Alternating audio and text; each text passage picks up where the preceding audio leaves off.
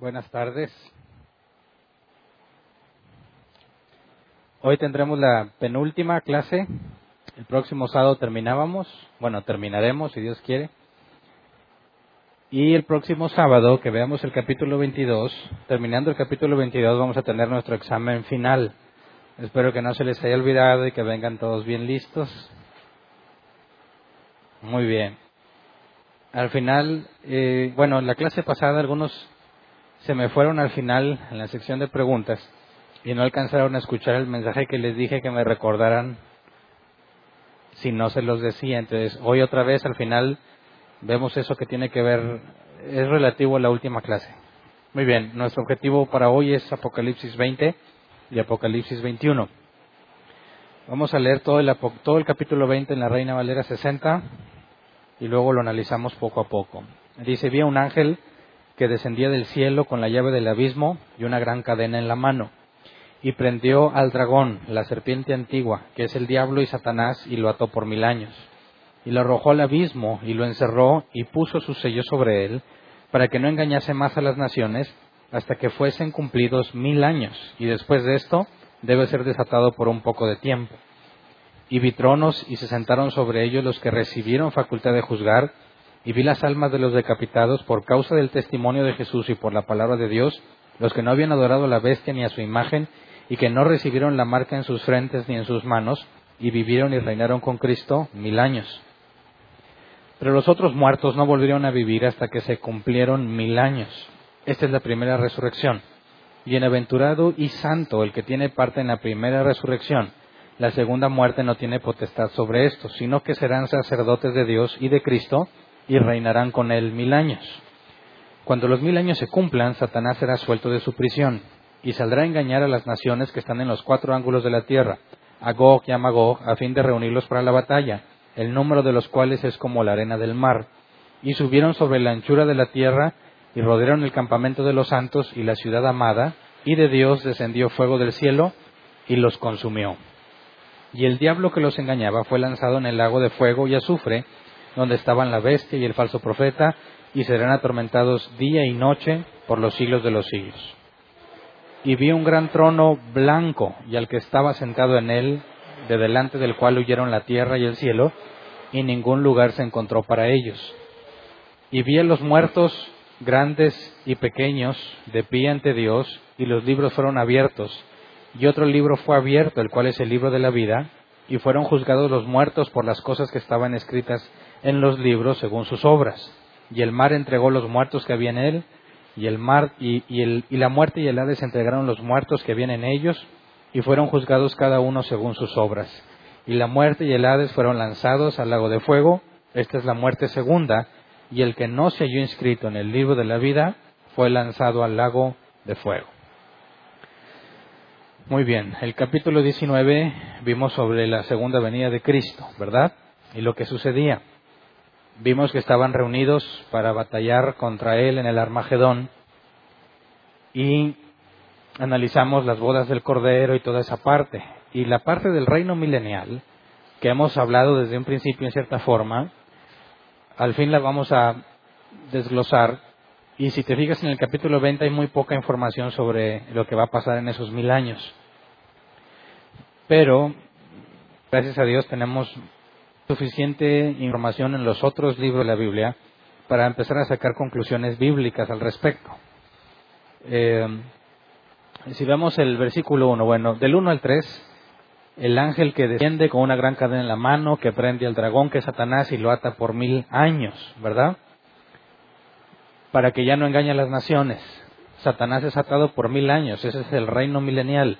Satanás no va a poder hacer nada de su trabajo, no va a poder acusar a nadie, va a estar guardadito por un tiempo y después va a ser liberado y vamos a ver qué es lo que sucede cuando sea liberado. Pero durante esos mil años eh, hay un propósito y un plan con Dios, incluso hay un plan todavía de parte de Dios para Satanás, pero se va a llevar a cabo hasta después de los mil años. Versículo 4 al 6 nos dice que vio tronos y se sentaron sobre ellos los que recibieron facultad de juzgar, y nota esta parte interesante, las almas de los decapitados, por causa del testimonio de Jesús y por la palabra de Dios, los que no habían adorado a la bestia en su imagen y que, y que no recibieron la marca en sus frentes ni en sus manos, y vivieron y reinaron con Cristo mil años. Cuando nos dice y vivieron, ¿qué significará? Siempre fueron descritos como almas, ¿verdad? Estaban delante del trono, demandaban justicia para los moradores de la tierra. Vimos que eran posibles convidados a la cena de bodas del Cordero, pero hasta este punto nos dice qué fue de ellos. Bueno, vivieron. Esto habla de que resucitaron. No habían resucitado, ¿verdad?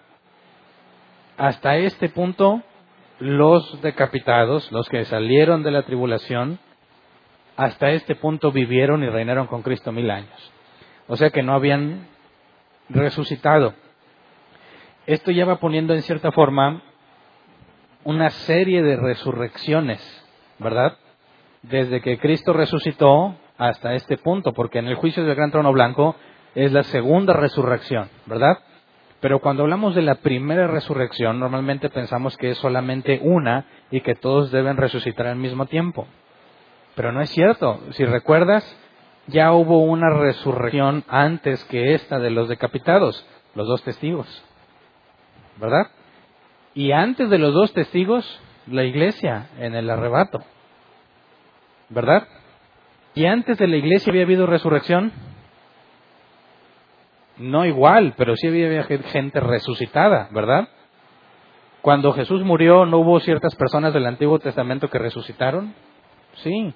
Entonces, cuando habla de la segunda resurrección, implica que hay una primera, pero esa primera no fue eh, temporalmente hablando en el mismo momento. Todavía nos falta considerar otra cosa, pero bueno, cuando la iglesia recibe tronos, ya habíamos visto que eso había sido prometido en la iglesia, ¿verdad? Que se sentarían juntamente con Cristo en el trono, reinarían con vara de hierro las naciones. Vamos a Ezequiel 43, versículos 6 y 7.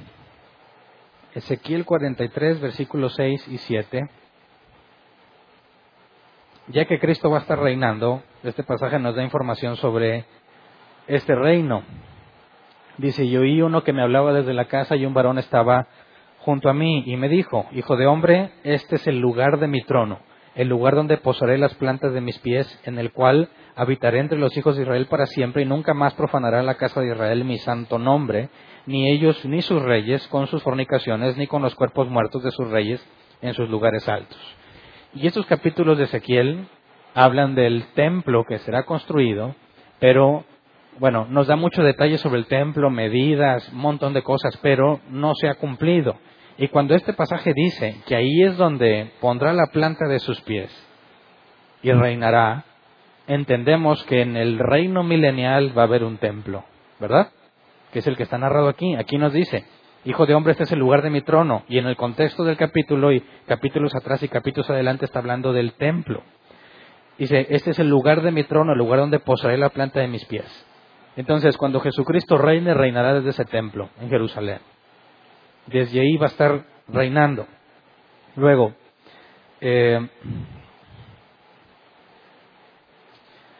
ya que nos dice Apocalipsis que se les dio, se le dieron tronos a los que recibieron facultad de reinar, vamos a ver Lucas 19, 11 al 27, una parábola que enseñó Jesús. Lucas 19, 11 al 27 dice, oyendo estas cosas, perdón, oyendo ellos estas cosas, prosiguió Jesús y dijo una parábola, por cuanto estaba cerca de Jerusalén, y ellos pensaban que el reino de Dios se manifestaría inmediatamente. Dijo pues un hombre noble se fue a un país lejano para recibir un reino y volver. ¿Se acuerdan que lo vimos la clase pasada? Dice, llamando a diez siervos suyos, les dio diez minas y les dijo, negociad entre tanto que vengo. Pero sus conciudadanos le aborrecían y enviaron tras él una embajada diciendo, no queremos que este reine sobre nosotros. Aconteció que vuelto él, después de recibir el reino, mandó llamar ante él aquellos siervos a los cuales había dado el dinero, para saber lo que había negociado cada uno. Vino el primero diciendo, Señor, tu mina ha ganado diez minas. Él le dijo, está bien, buen siervo, por cuanto en lo poco has sido fiel, tendrás autoridad sobre diez ciudades. Así que según esta parábola, su fidelidad al negociar con lo que Dios le entregó, se le concede, por esa fidelidad se le concede autoridad sobre diez ciudades.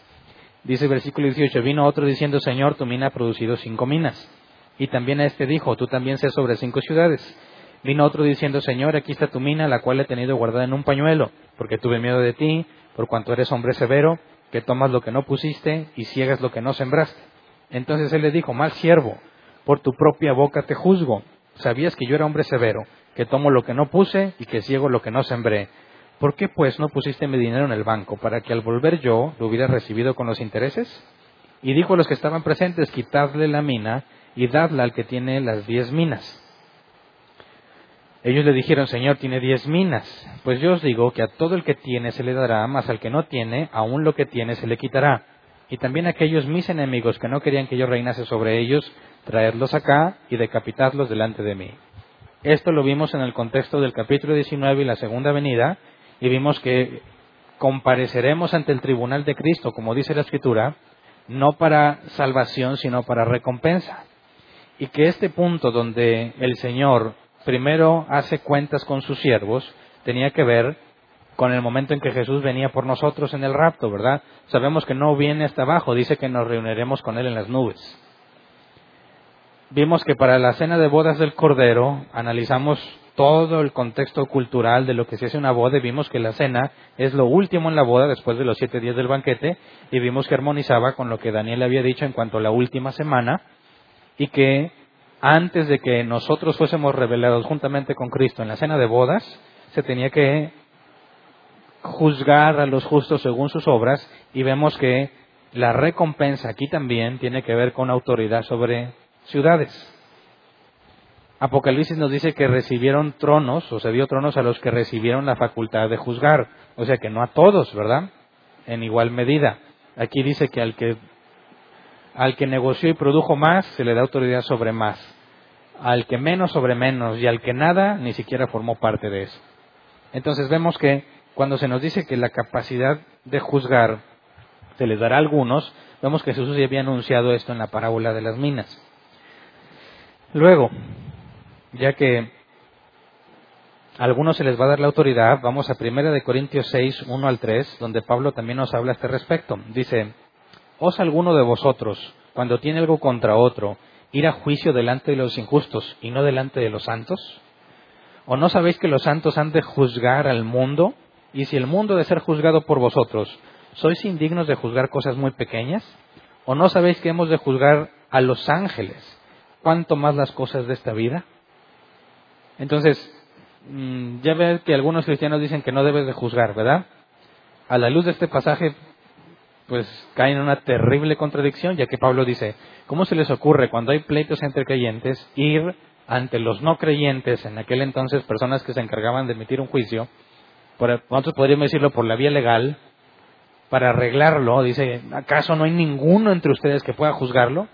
Así que si los cristianos dicen que no debes de juzgar, sería imposible, sería imposible que pudieran cumplir con esto y ni siquiera entenderlo, porque Pablo nos dice que debe de haber personas entre nosotros con la capacidad de juzgar cuando hay pleitos entre creyentes. O sea que sí debe de juzgar, el cristiano sí debe de juzgar. Pablo en otro pasaje no tiene nada que ver con este tema en cuanto a Apocalipsis, pero Pablo dijo, a los de afuera los juzgará Dios, pero a los de adentro nosotros. Así que es incorrecto pensar que el cristiano no debe juzgar, es antibíblico, es más. Contradice la escritura. La escritura nos demanda que hagamos juicio para con los de adentro.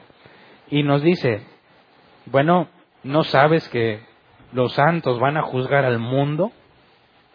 Así que esto es interesante porque cuando Cristo venga y establezca su reino sobre la tierra, y hablamos la clase pasada de que tiene que haber una restauración de toda la creación al punto original, que más adelante veremos eso más a detalle, y Jesús reina como el rey sobre todas las cosas, se ve claramente que va a delegar autoridad sobre ciertas naciones o ciudades o como lo quieras, no sé cómo vaya a estar propiamente la organización en aquel gobierno, pero la idea de que cuando eh, resucitas con un cuerpo glorificado, en el caso de la iglesia, se te va a borrar todo lo que viviste y no te vas a acordar. Hay cristianos que así piensan. Bueno, entonces, ¿cómo se te va a dar la capacidad de juzgar según lo que negociaste, ¿verdad? Si lo que estuvimos haciendo aquí con lo que Dios nos entregó va a determinar qué tanta recompensa se nos da en el, en el asunto de juzgar, el hecho de pensar que se te borra la memoria y vuelves a pasar no tendría sentido entonces. No puede ser que no tengas memoria de lo que hiciste y se te recompensa por lo que hiciste. O sea, no tendrías sentido de gratitud ni de nada de ese tipo, ¿verdad? No, podría, no tendrías nada de qué estar agradecido porque se te borró la mente. Perdería todo objetivo. Pero esto nos enseña que entonces el negociar con las minas, con lo que Dios te ha dado y multiplicarlo, tiene que ver con la autoridad que se te va a conceder en aquel entonces. Entonces, todo lo que avances ahora en cuanto al conocimiento de la justicia divina, te va a ser muy útil cuando se haga este tipo de reparticiones. Todo lo que hayas podido lograr en cuanto a profundidad de la escritura y conocer al Dios de la Biblia, determinar cómo se juzgan las cosas de Dios, todo eso te va a servir para aquel entonces. Entonces tiene mucho sentido que si un creyente en esta vida terrenal, en este cuerpo que tenemos, se enfoca en escudriñar la escritura a profundidad, se enfoca en entender las cosas complejas, como dice la carta a los hebreos, que los maduros deben de meterse en los asuntos difíciles de la escritura. Bueno, todo eso lleva como consecuencia lo que se te va a entregar para que juzgues. Aquel que haya sido negligente en el estudio de las escrituras, dudo que se le vaya a dar como al que reprodujo o al que negoció y multiplicó las diez minas sobre diez ciudades.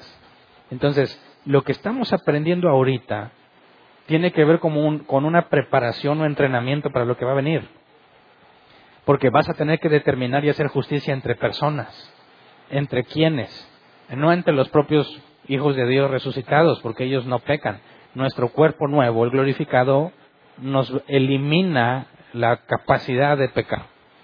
Así que no vas a juzgar a los santos, en ese sentido, de los elegidos de la iglesia que tienen el cuerpo glorificado como Cristo.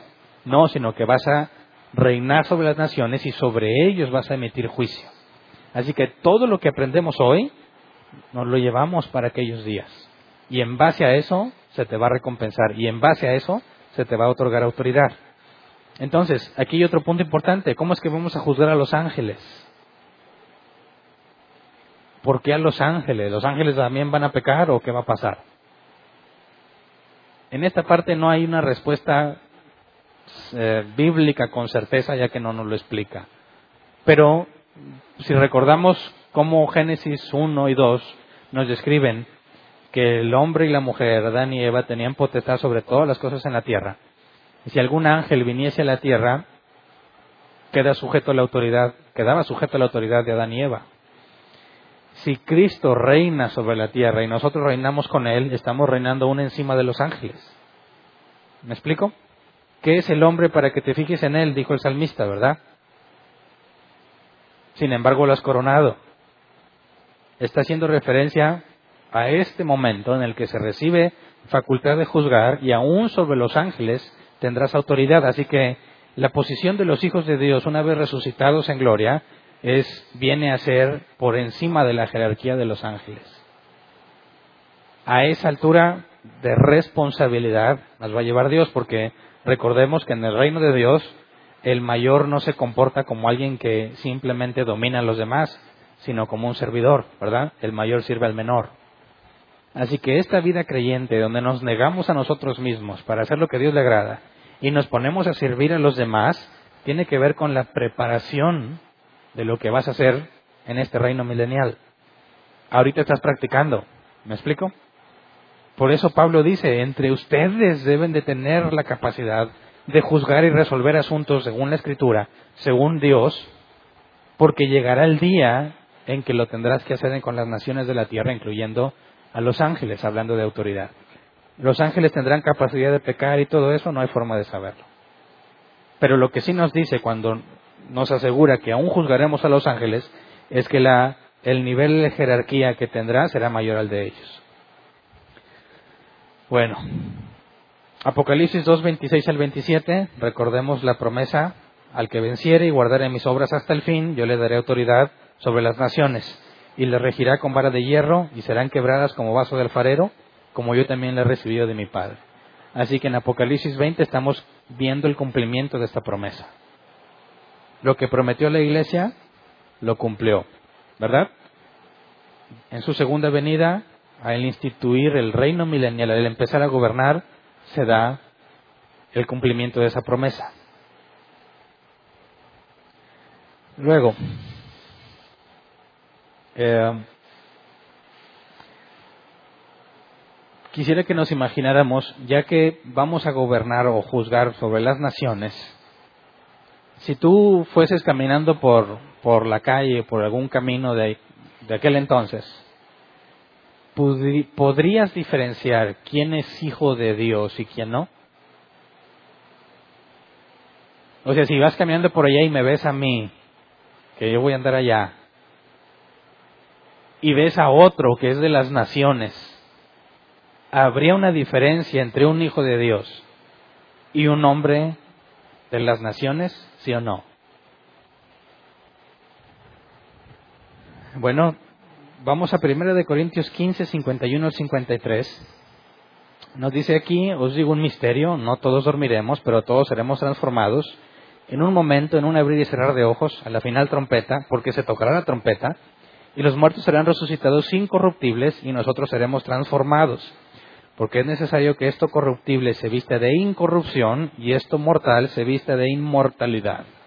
Yo quería nombrar esto, sacar a luz este tema porque cuando nosotros analizamos un cuerpo humano, todos cuando nos vemos al espejo, bueno, aunque vemos la imagen invertida, ¿verdad? De quiénes somos, cuando tú te ves al espejo, vas a encontrar que tienes la nariz como que chueca para un lado, una oreja más arriba que la otra, o más grande que la otra, un ojo más chico que el otro, las cejas no están bien alineadas o no están bien simétricas. Vas a empezar a encontrar un chorro de deficiencias o asimetrías, no están simétricas la cara según la ciencia nos dice que una persona es más hermosa mientras más simétrico esté su cara. O sea que si pones una línea aquí en medio, si mi ojo de acá está más abajo que el de acá, no hay simetría. Y la gente, según ese estudio, no te va a ver como alguien hermoso. Pero si los tienes bien alineados, van a pensar que eres hermoso. Entonces, se sabe que por medio de la genética, este tipo de desajustes se producen por errores en la transmisión de los genes. Bueno, ¿te imaginas cómo serían Adán y Eva físicamente? Además de que no tenían ombligo, ¿verdad? ¿Estamos de acuerdo? No lo requirieron. Ellos fueron formados de barro, no tenían ombligo. Bueno, veías a Adán y Eva y ahora imagínate que me ves a mí comparado con Adán, ¿habría diferencia? hechura de Dios con las propias manos y yo de un montón de errores genéticos de generaciones y generaciones y generaciones y generaciones, la diferencia sería completa y radical, ¿no? Cualquiera de los hijos de Dios con un cuerpo glorificado que no tiene corrupción, que no hay error en su formación, a simple vista tendrías que decir es alguien hermoso y perfecto, porque es creación de Dios. Pero si ves a un humano, Decir, no, este no es creación así como que Dios lo hizo con sus manos. No, o sea, sí, Dios lo creó, pero no es el mismo proceso, no es la misma hechura. Así que a simple vista sí tiene que haber una diferencia muy notable. Y algunos, he entendido, ¿quién vio alguna de las películas del Señor de los Anillos? De Tolkien. Se dice, no me consta, no, le pregunté a él, que los elfos son la imagen de los hijos de Dios. Y los orcos son como los humanos. ¿Sí entiendes la diferencia entre un orco y un elfo según esa película? El elfo es perfecto y hermoso y el orco es completamente horrible. Trataban de representar la diferencia notoria y enorme y radical entre hechura de Dios y procesos genéticos con deficiencias. Así que sí verías mucha diferencia, porque para empezar, aunque vas a saber que yo soy yo, no voy a ser así. Vas a, ver una versión muy mejorada de mí. y también de ti, ¿verdad? No te rías nomás, también de ti. Ahora, ¿vas a estar viejo? ¿Vas a estar joven? ¿Cómo vas a estar? ¿Habrá calvos? ¿Panzoncitos? ¿No? Bueno, si es hechura perfecta, no puede tener defectos. Pero aparte, vamos a Marcos 12, 24 al 27. Porque cuando Pablo nos habla de que no hay corrupción, bueno, podemos empezar a ver cómo es una hechura completamente distinta y haber una diferencia radical. Pero vamos a Marcos 12, 24 al 27. Entonces respondiendo Jesús les dijo, ¿no erráis por esto porque ignoráis las escrituras y el poder de Dios? Porque cuando resuciten de los muertos, ni se casarán ni se darán en casamiento, sino que serán como los ángeles que están en los cielos. Pero respecto a que los muertos resucitan, etcétera, ya no tiene nada que ver con el tema. Pero el momento en que dice que seamos como los ángeles, que ni se casan ni se dan en casamiento, implica que ya no va a haber ni hombres ni mujeres, sino seres asexuales. Por consecuencia, no hay órganos reproductores. No hay diferencia entre femenino y masculino. Pero también si somos como los ángeles, ¿qué nos dice la Biblia sobre los ángeles? Un, un ángel podía derrotar un ejército entero de humanos.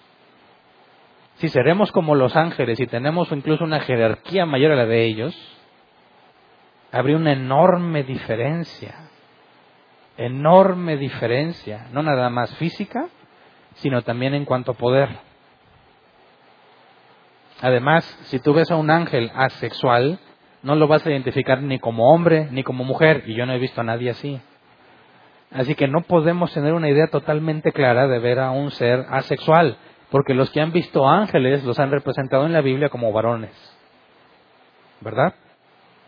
Entonces, vamos a poder reconocernos unos a otros, sí, pero no vamos a ser idénticos a como somos. No va a haber defectos físicos y tampoco va a haber señas de ser hombre o mujer, de sexo. Entonces, cuando tú veas a los humanos naturales, vas a ver a hombres y a mujeres. Pero cuando veas a los hijos de Dios, sabes que no son ni hombres ni mujeres. Así que podemos concluir bíblicamente que sí va a haber una diferencia enorme entre un hijo de Dios y un hijo de hombre. Y van a vivir en la misma tierra, ¿verdad? Así que cuando los hijos de Dios recorran la tierra o emitan juicio y veas reunidos a hombres naturales y a hijos de Dios, va a inmediato reconocer quién es quién. Bueno, si ya vimos que Apocalipsis 20 nos dice que los decapitados van a volver a vivir y habla de la resurrección, ¿qué hay de los israelitas? Porque sabemos que entre los decapitados, pues podría ser de cualquiera, ¿verdad? Israelita o gentil. Pero ¿qué hay de los israelitas que no eran parte de la iglesia? Porque un israelita que no reconoce a Jesús como el Mesías no es parte de la iglesia. Pablo, siendo israelita, reconocía a Jesús como el Mesías, Pedro, los apóstoles, Bernabé. Eran israelitas y Pablo dice, ¿acaso desechó Dios a su pueblo? Claro que no, porque yo también soy israelita. Si Dios ha guardado un remanente. Bueno, ¿qué pasa con los que son del Antiguo Testamento o los santos israelitas? Y como por ejemplo los padres de Juan el Bautista, ¿cómo eran reconocidos? como personas justas, ¿verdad? Pero sabemos que la Biblia claramente dice que por medio de la ley nadie va a ser justificado. Así que, ¿cómo es que eran justos? Si por medio de la ley nadie puede ser justificado, pero Dios, por medio de la Escritura, da testimonio de que el padre de Juan el Bautista era un hombre justo y su madre también, María, la madre de Jesús, bueno, ¿de qué justicia habla? ya que no es conforme a la ley. Esto nos lleva a una interrogante. ¿Qué pasó con esa clase de justos que no tuvieron la revelación de quién es el Hijo de Dios, Jesús como el Mesías? ¿Qué pasa con los israelitas en cuanto a este punto? Así que vamos a Sofonías 3 porque nos da, nos describe en pocos versículos lo que va a suceder después de que Jesús venga, derrote a todos en el Armagedón, instituya su reino. Vamos a Sofonías 3, 8. Dice, por tanto, esperadme, dice Jehová, hasta el día que me levante para juzgaros, porque mi determinación es reunir las naciones, juntar los reinos para derramar sobre ellos mi enojo. Todo el ardor de mi ira, por el fuego de mis celos, será consumida toda la tierra. Y eso ya lo vimos, ¿verdad? Es el cumplimiento de la ira. Pero lo que nos dice es, por tanto, esperadme, dice Jehová, hasta el día que me levante para juzgarlos. Porque la determinación, primero, tiene que venir la ira y después los va a juzgar. ¿Verdad? Eso es lo que dice aquí. Va a llegar el día en que los va a juzgar, pero primero tiene que reunir a todos los pueblos y derramar su ira sobre ellos, que es lo que vimos que se cumplió, ¿verdad? Con la última copa. Así que hay, hay pendiente un juicio para ellos. Luego vamos al versículo 9 y 10. Dice, en aquel tiempo devolveré yo a los pueblos pureza de labios, para que todos invoquen el nombre de Jehová, para que les sirvan de común consentimiento. De la región más allá de los ríos de Etiopía me suplicarán, la hija de mis esparcidos traerá mi ofrenda. Ok, como está hablando de lo mismo y es el mismo capítulo, después de derramar su ira, dice Dios que le dará a los pueblos, y no es a Israel, ¿verdad?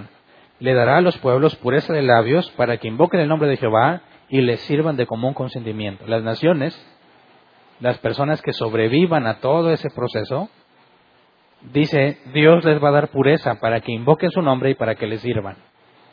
Ah, le van a estar sirviendo mientras que Satanás está aprisionado. ¿Verdad? En el reino milenial, las naciones, estos hijos de hombre naturales que sobrevivieron, que ahorita te voy a dar más evidencia de cómo llegamos a esa conclusión. Sabemos de entrada que tiene que haber hombres naturales en el reino milenial, ¿verdad? Sobre los cuales los santos van a reinar. En este caso nos dice que estos que se van a quedar van a servirle a Dios de común consentimiento. Y lo dice, de la región más allá de los ríos de Etiopía me suplicarán. La hija de mis esparcidos traerá mi ofrenda. Le van a llevar ofrendas a Dios. Y nos dice que seguirá habiendo ríos más allá de Etiopía. Pero ya vimos que todos los ríos habían estado contaminados, ¿verdad? Estará hablando de estos ríos como agua que no sirve para beber porque estaba totalmente contaminada y no había seres vivos ahí. Pues no puede ser. No puede ser que esa destrucción siga presente en este momento. Ni siquiera aparece en el contexto esta destrucción. Lo que sí nos da luz, ahorita más adelante vemos qué onda con los ríos en aquel entonces, pero nos da luz de que derrama su ira y luego algo le hace a las naciones que sobreviven, de manera que todos sirven a Dios y le llevan ofrendas. ¿Para qué son las ofrendas? En el contexto de Sofonías, hablando que solo había el conocimiento de la ley de Moisés, ¿para qué eran las ofrendas? Para tener comunión con Dios o reconciliación. ¿Quiénes son los que van a llevar ofrendas? Las naciones.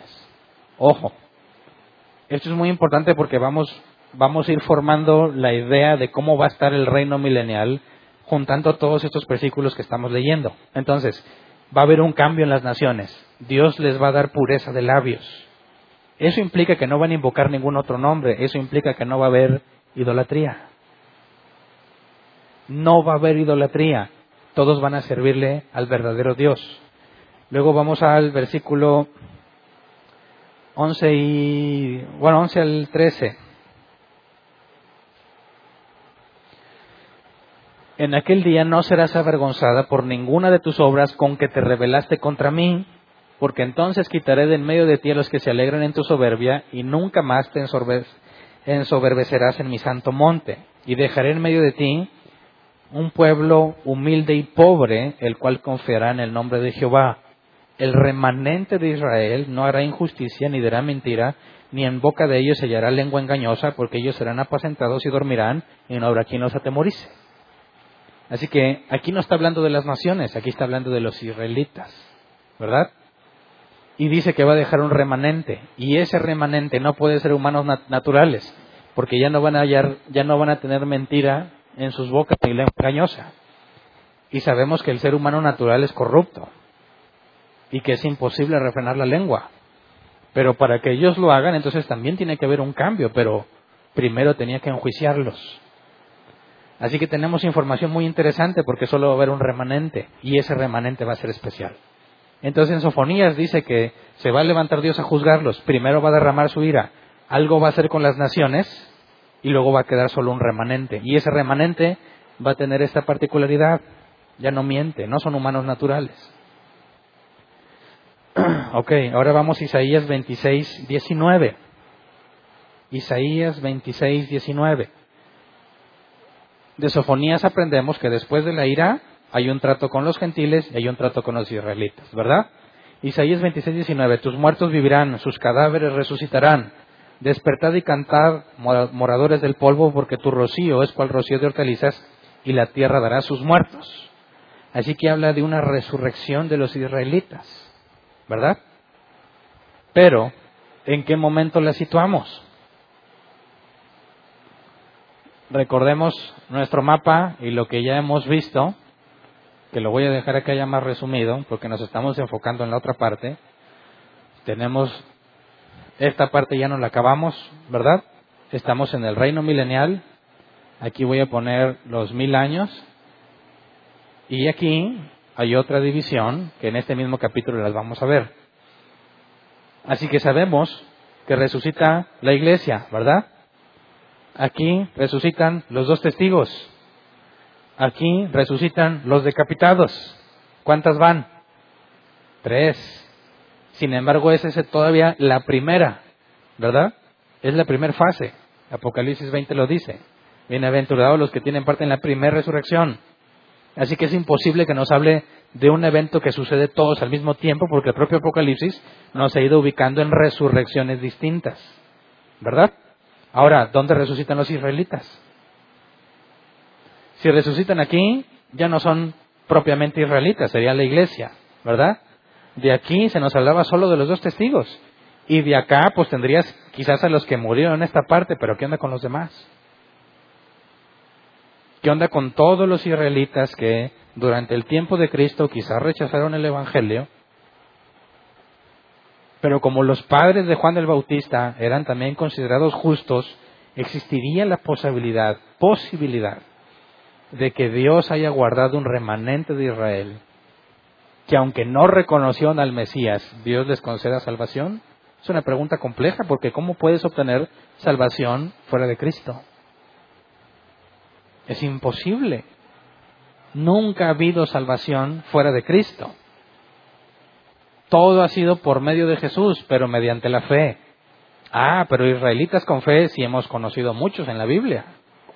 Así que es imposible que haya salvación por fuera de Cristo. No estamos hablando de que va a haber gente que se va a salvar por otro medio, porque es imposible. Hay un solo mediador entre Dios y los hombres, Jesucristo hombre. Así que tendríamos que hablar de santos del Antiguo Testamento que murieron con fe, pero que no necesariamente fueron parte de la iglesia, porque esta resurrección es nada más para la iglesia. Por ejemplo, ¿qué me dices de Daniel? ¿Cuándo va a resucitar? ¿Se acuerdan que dijimos, podría ser un convidado a las bodas? Tal vez, como Moisés y Elías que aparecieron en la transfiguración.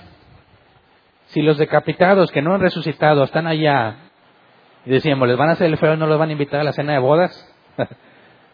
bueno, si Moisés y Elías, santos del Antiguo Testamento que tuvieron fe en Dios, ¿cuándo van a resucitar ellos? Dices, pues aquí con los de la iglesia no hay evidencia de eso. No puede resucitar junto con la iglesia, no pueden ser la novia de Cristo. Y ya vimos la clase pasada que Juan el Bautista no se identificaba como la esposa, sino como el amigo del esposo. Así que no pueden ser la novia de Cristo. Podrán ser convidados a la cena de bodas porque es en el cielo. Y ya vimos que si los decapitados pudieran ser convidados a la cena de bodas, resucitan hasta que está en la tierra, hasta que Jesús reina en la tierra. Y aquí nos dice en Isaías 29, tus muertos vivirán, sus cadáveres resucitarán. Así que hay una resurrección pendiente de todos los santos del Antiguo Testamento. ¿Verdad? Ahora vamos a Ezequiel 37, 12 al 14.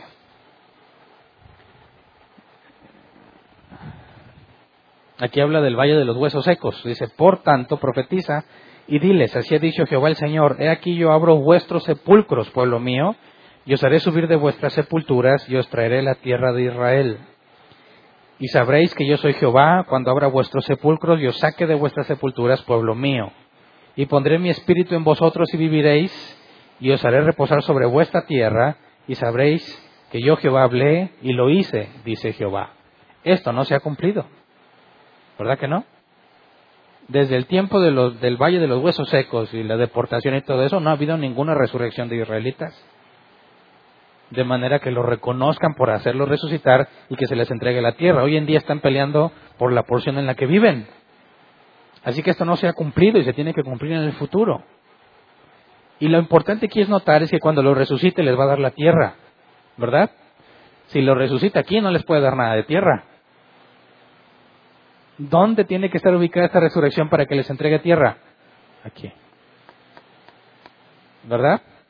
Pero espérame, te voy a dar más pasajes para ver cómo tiene que ver esta parte con la resurrección ahí. Vamos a Daniel 12, 1 al 3. Aquí también Daniel habla de esta resurrección. Dice, en aquel tiempo se levantará Miguel, el gran príncipe que está de parte de los hijos de tu pueblo, y será tiempo de angustia, cual nunca fue desde que hubo gente hasta entonces. Pero en aquel tiempo será libertado tu pueblo, todos los que se hayan escritos en el libro. Y muchos de los que duermen en el polvo de la tierra serán despertados, unos para vida eterna y otros para vergüenza y confusión perpetua. Los entendidos resplandecerán como el resplandor del firmamento, y los que enseñan la justicia la multitud como las estrellas a perpetua eternidad. Así que esta resurrección es el cuerpo glorificado. ¿Verdad? Y nos dice que es después de ese tiempo en que se levante Miguel y un tiempo de angustia y calamidad. Nos habla que tiene que ser, según el contexto de Daniel, tiene que ser después de la última semana. Según Daniel, ¿cierto? Así que la resurrección de los israelitas, los santos del Antiguo Testamento, a un cuerpo glorificado, tiene que formar, tomar parte aquí, con el reino de Cristo. Porque nos dice, muchos de los que duermen en el polvo de la tierra serán despertados, uno para vida eterna y otro para vergüenza y confusión perpetua. Pero en Apocalipsis 20 leímos que bienaventurados los que tienen parte en la primera resurrección, ¿verdad? ya no habrá muerte para ellos. Los de la segunda resurrección va a haber muerte para ellos. Lo analizaremos más, un poco más adelante. Estos en la segunda resurrección es ante el juicio del gran trono blanco y todos van a ser hallados culpables. Así que aquí Daniel nos está diciendo que algunos se van a despertar para vida eterna con Dios, para hacer, para que resplandezcan como el resplandor del firmamento, y otros para vergüenza y confusión perpetua. Así que si hablamos de la segunda muerte como algo que simplemente deja de existir, no puedes hablar de vergüenza y confusión perpetua, ¿verdad? ¿Cómo puede haber vergüenza y confusión perpetua si dejaste de existir? No podría ser perpetua. Tendría que ser momentánea, brevemente, en el que eres enjuiciado, eres echado al lago de fuego y se acabó. No tendrías más conciencia, no sabrías nada. Y aquí lo que nos dice es que tiene que haber vergüenza y confusión perpetua. Así que no habla de hacerlos desaparecer, habla de pasar una eternidad en vergüenza y confusión. Pero el punto es que la resurrección, según Daniel, tiene que venir después de la semana, después de que este tiempo de angustia pase, que no ha habido ni habrá. Luego, vamos al versículo 13 ahí mismo, porque se lo dice directamente a Daniel. Y tú irás hasta el fin y reposarás y te levantarás para recibir tu heredad al fin de los días. ¿Cuál es el fin de los días? ¿Cuándo es donde vimos que dice, ya, se acabó, se consumó? Al final de esto no habrá más tiempo. ¿Cuál es el final de los días? Aquí. ¿Cuándo va a resucitar Daniel? Aquí. Así que aquí, aquí tenemos la resurrección de la iglesia la de los dos testigos acá, la de los decapitados y la de los santos del Antiguo Testamento. ¿Verdad? Y lo que nos dice es que va a recibir la heredad, tierra, van a recibir tierra.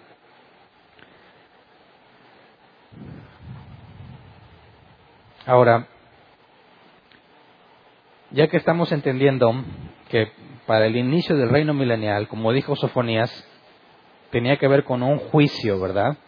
A los israelitas. Dejaría solo un remanente. Vemos que resucitarán unos para bendición o para resplandecer como el firmamento y otros para vergüenza y confusión perpetua. Y por el propio Apocalipsis 20 sabemos que los que resucitan para vergüenza y, confusión perpetua son ante el juicio del gran trono blanco.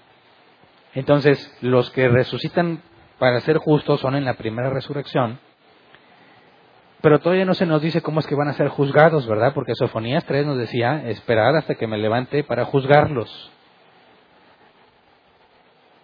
Vamos a Ezequiel 20, 33 al 38. Ezequiel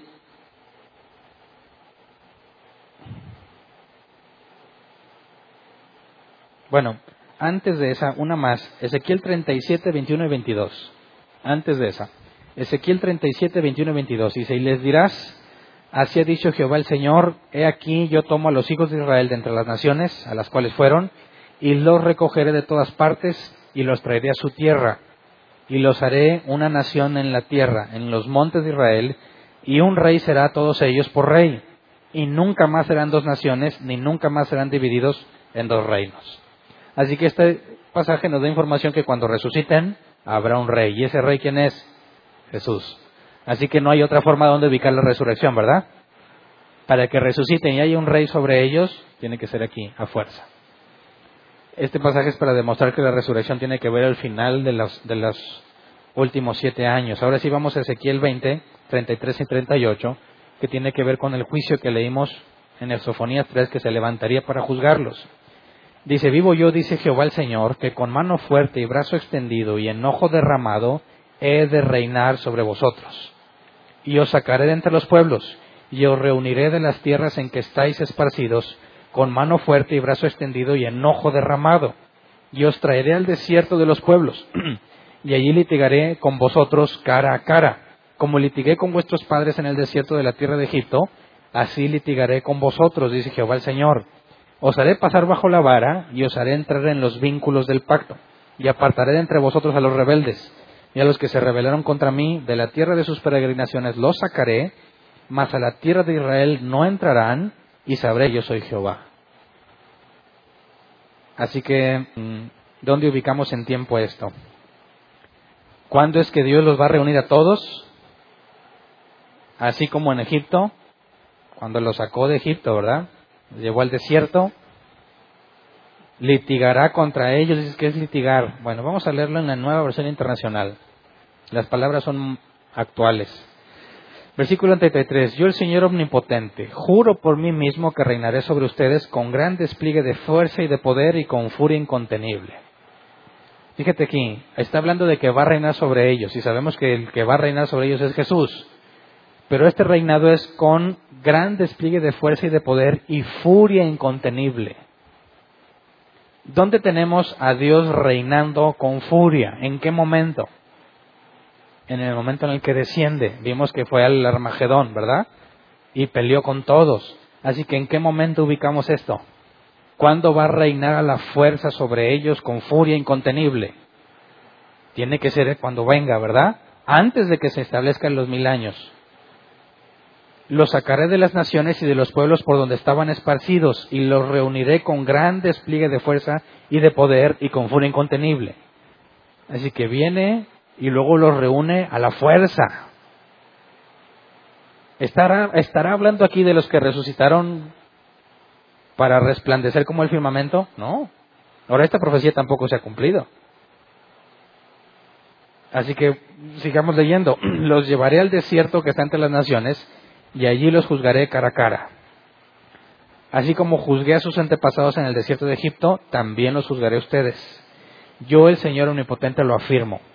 Fíjate lo interesante que dice el versículo 37. Así como el pastor selecciona sus ovejas, también yo los haré pasar a ustedes bajo mi vara y los seleccionaré para que formen parte de la alianza. La Reina Valera 60 en el versículo 37 dice, os haré pasar bajo la vara y os haré entrar en los vínculos del pacto.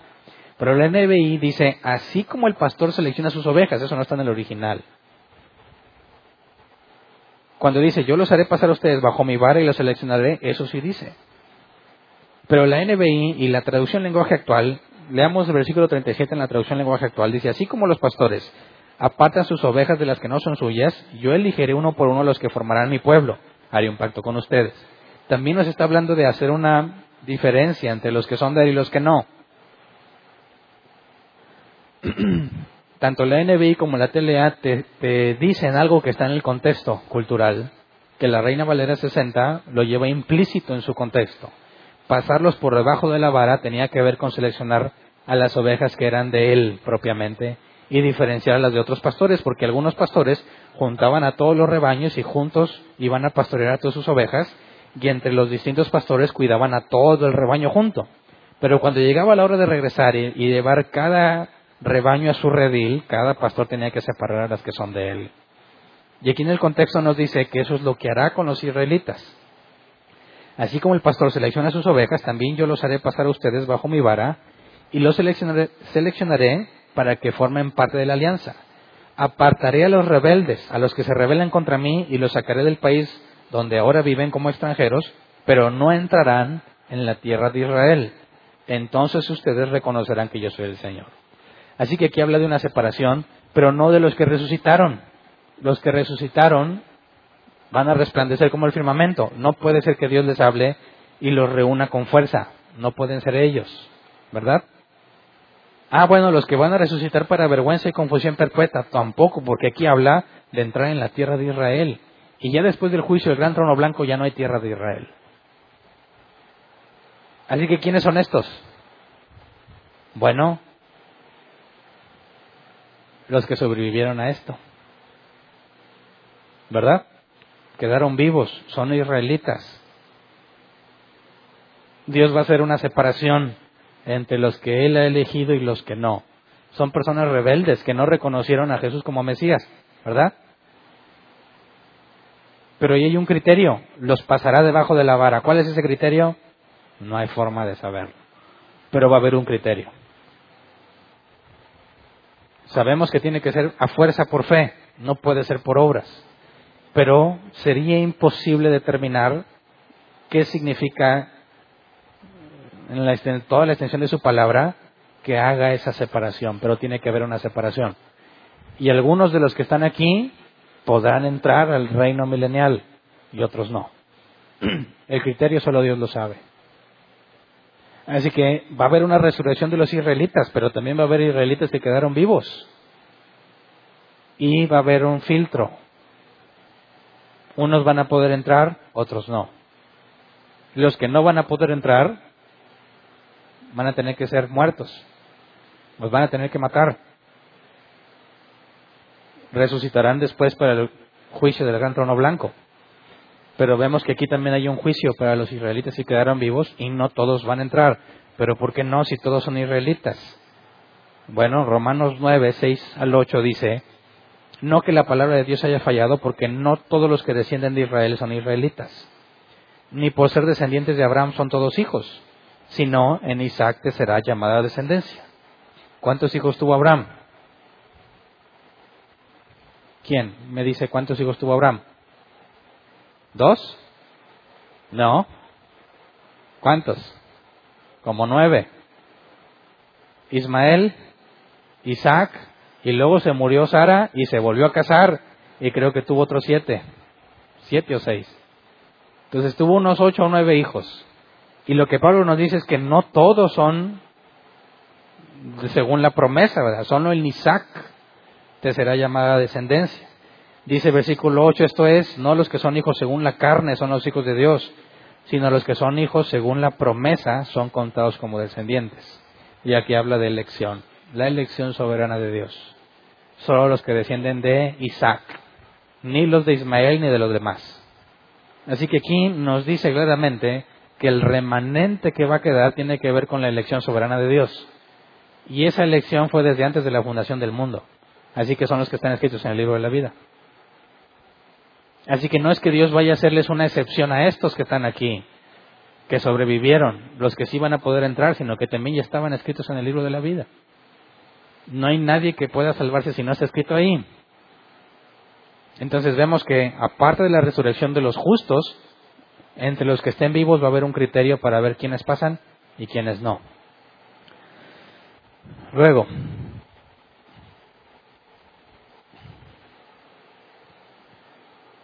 ya que terminamos con el proceso de resurrección y juicio, ya que a la iglesia se le prometía reinar, ¿qué estarán haciendo los israelitas, los del Antiguo Testamento, los santos, los que se les permitió entrar al reino milenial que estaban vivos?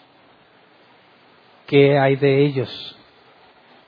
¿Van a reinar también? La promesa de reinar es a la iglesia. ¿Qué van a estar haciendo los israelitas? Los que no eran de la iglesia. Vamos a Mateo 19, 28.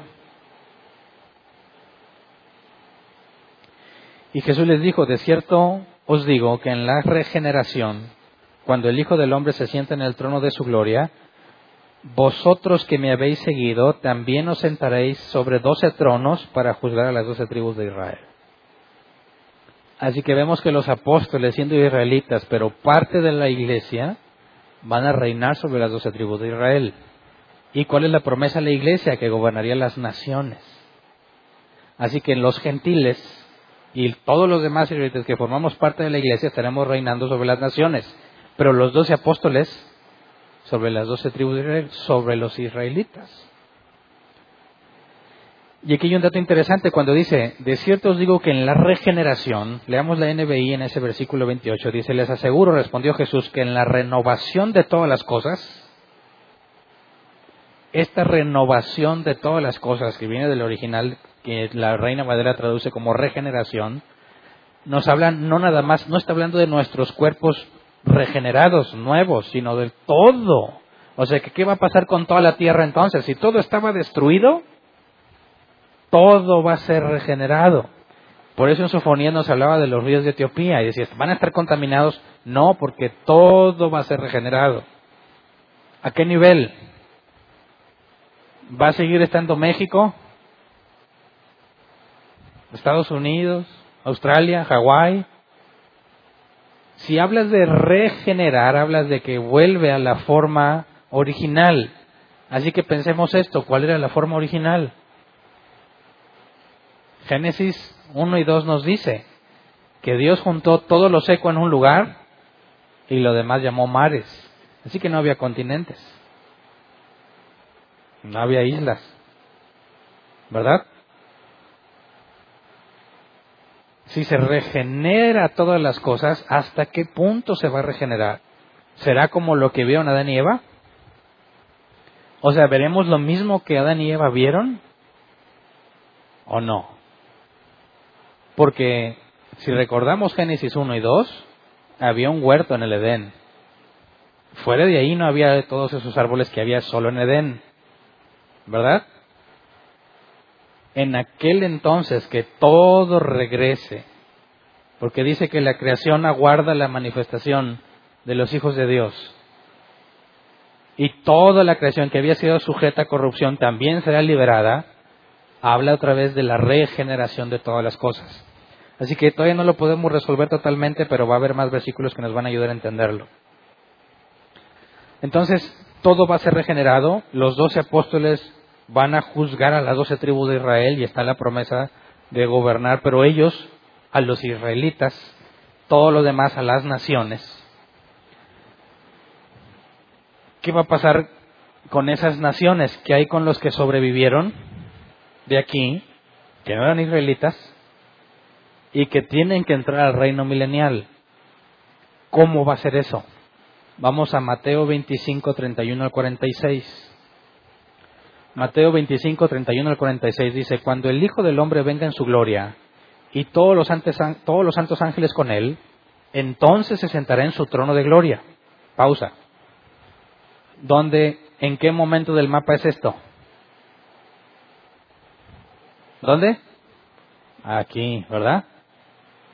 Cuando ya venga en gloria. Se sentará en su trono de gloria. Ya vimos que va a haber un templo y ahí va a estar su trono. Y serán reunidas delante de él todas las naciones y apartará los unos de los otros como aparta el pastor las ovejas de los cabritos. ¿Qué iba a hacer con los israelitas? Separar también las que son suyas. Así que no nada más con los israelitas, también con las naciones.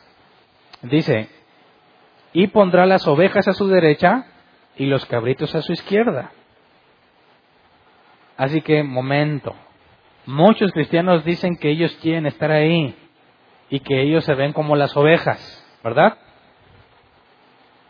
¿Tienes ganas de, ser, de estar ahí y de ser puesto con las ovejas? Después de todo lo que hemos estudiado, si acá está la cena de bodas del Cordero, y luego viene en gloria y separa las ovejas, esas ovejas no eran la iglesia, no eran la novia de Cristo. ¿Tienes ganas de estar ahí? Son los que sobrevivieron esto. A mí me sorprende como muchos cristianos dicen, no, ahí es donde va a ser el juicio de los santos. Es claro que no. Claro que no, porque primero, antes de que viniera en gloria, fue la cena de bodas. Y si tú estás ahí en la tierra, entonces no eres la novia de Cristo. ¿Verdad? Ok, ¿cuál es el criterio? Versículo 30, bueno, 33. Y pondrá las ovejas a su derecha y los cabritos a su izquierda. Entonces el rey dirá a los de su derecha, venid benditos de mi Padre, heredad del reino preparado para vosotros desde la fundación del mundo. Porque tuve hambre y me disteis de comer, tuve sed y me disteis de beber, fui forastero y me recogisteis, estuve desnudo y me cubristeis, enfermo y me visitasteis, en la cárcel y vinisteis a mí. Entonces los justos le responderán diciendo, Señor, ¿cuándo te vimos hambriento y te sustentamos, o sediento y te dimos de beber? ¿Y cuándo te vimos forastero y te recogimos, o desnudo y te cubrimos? ¿O cuándo te vimos enfermo o en la cárcel y vinimos a ti? Y respondiendo el rey les dirá, de cierto os digo que en cuanto lo hicisteis a uno de estos mis hermanos más pequeños, a mí lo hicisteis. Así que si todavía hay algún cristiano que quiere verse como una de esas ovejas, tendría que explicar quiénes son los hermanos más pequeños, ya que esas ovejas no son sus hermanos más pequeños. Y según la Escritura, ¿quiénes son los hermanos de Jesús?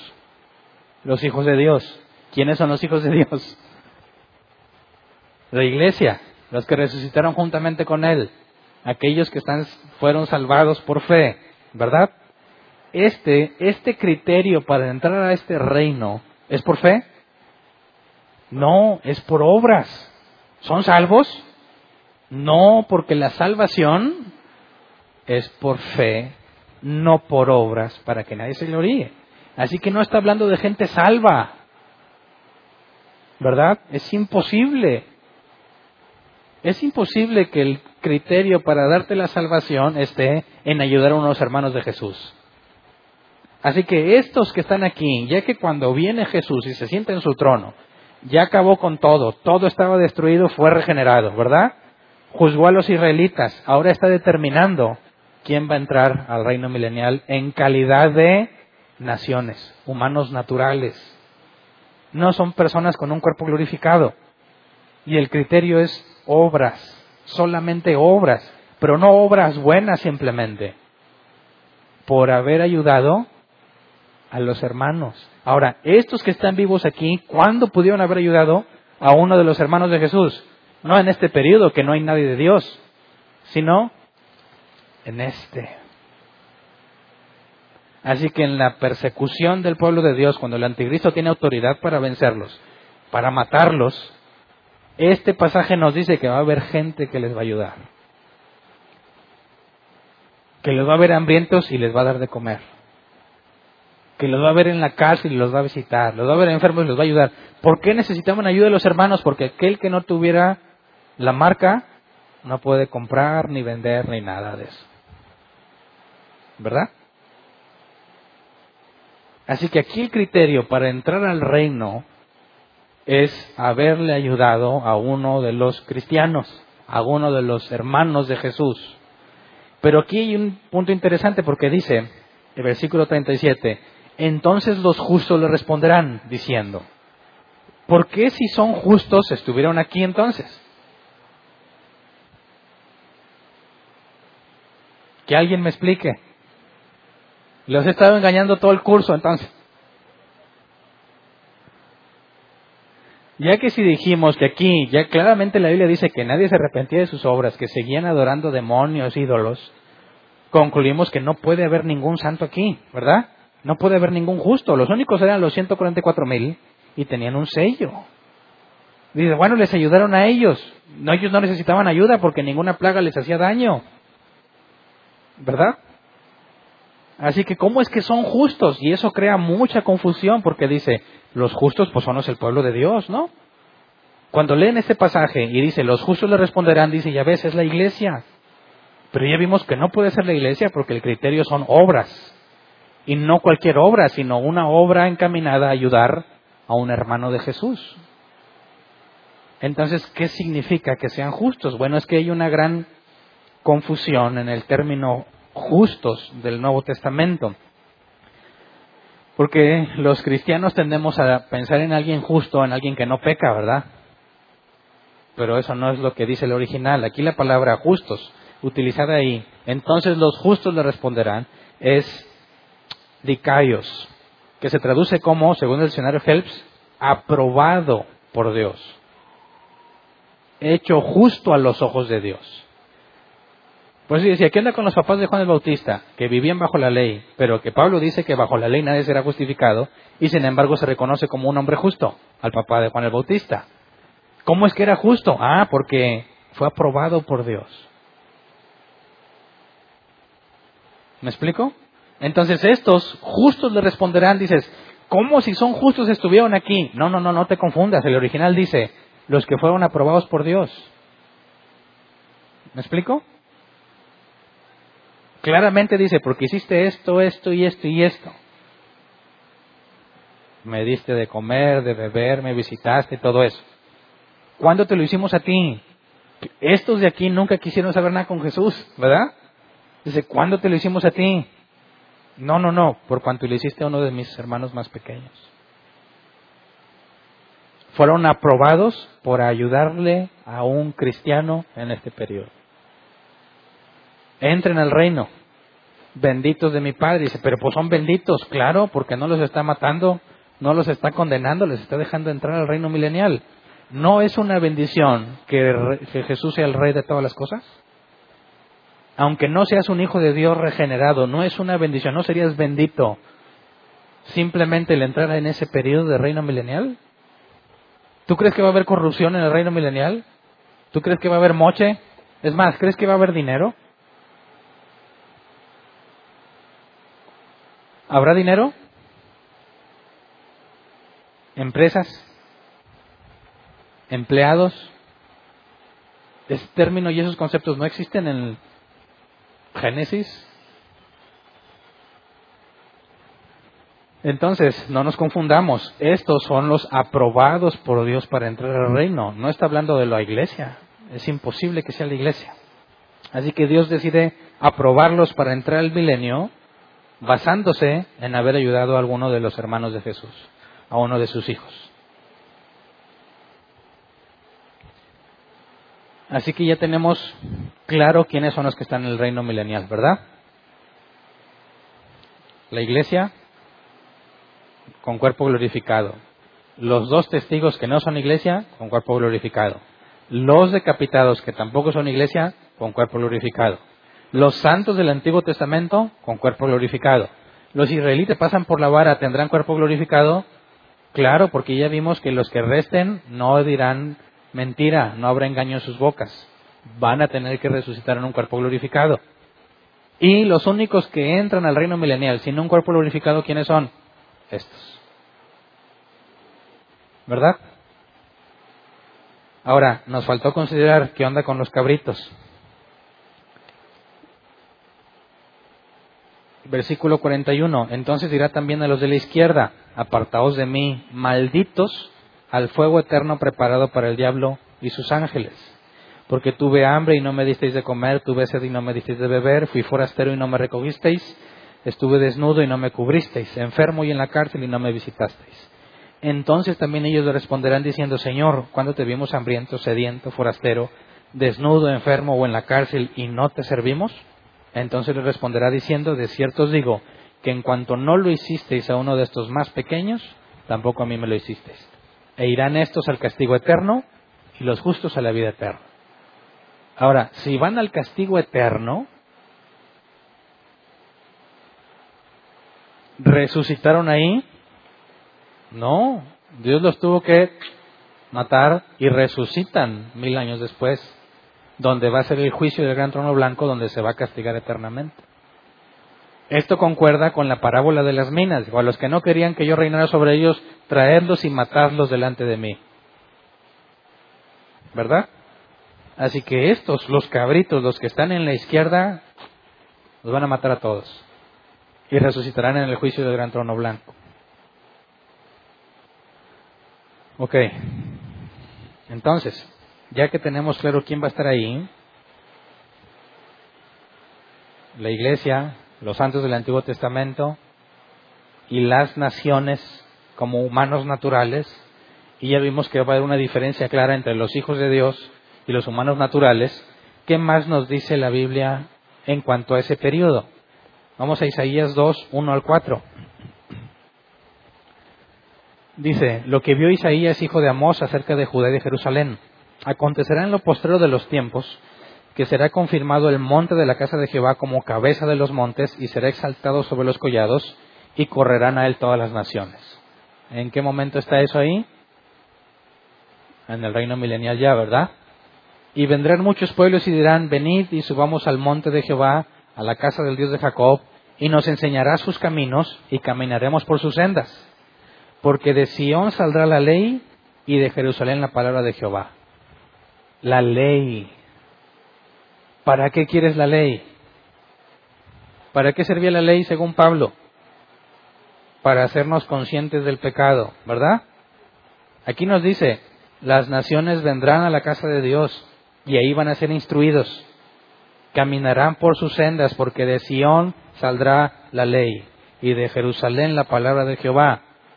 ¿Quién va a estar reinando en Jerusalén? Jesús.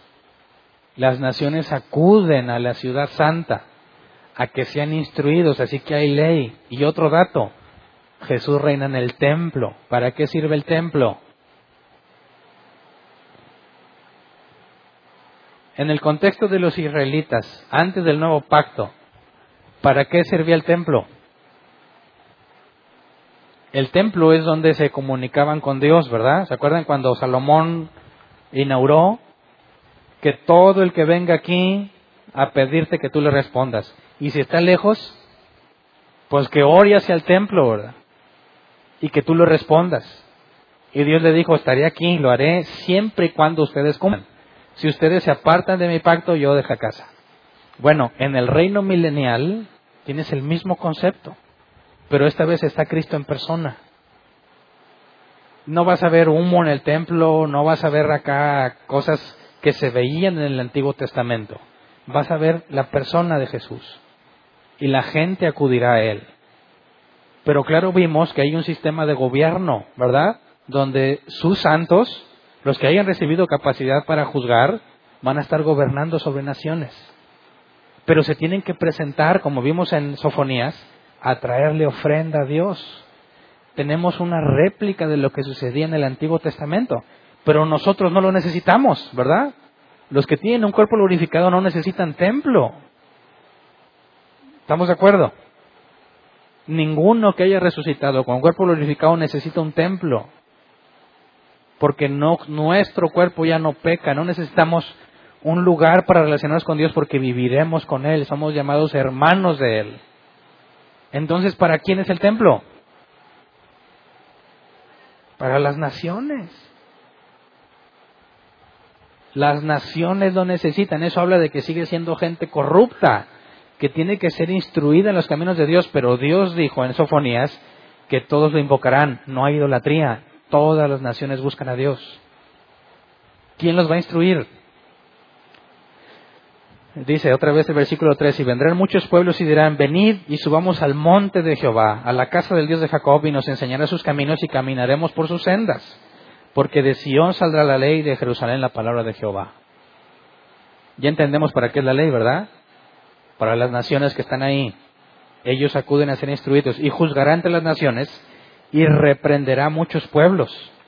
Y volverán sus espadas en rejas de arado y sus lanzas en hoces. No alzará espada nación contra nación, ni se adiestrarán más para la guerra. ¿Por qué? Porque ya no hay guerra, que tienes a un juez justo, reinando sobre todo. ¿Por qué surgen las guerras? Por el deseo de poseer o de adquirir poder. Cuando tienes a un rey justo, dice aquí, nadie se debe preparar para las guerras. ¿Por qué? Porque cualquier injusticia va a ser justamente castigada.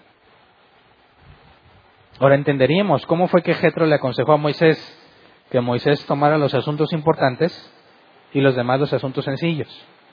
Si a los santos se nos va a dar la capacidad de juzgar pero sin embargo hay naciones que acuden a Jesús, yo pienso que puede ser el mismo modelo.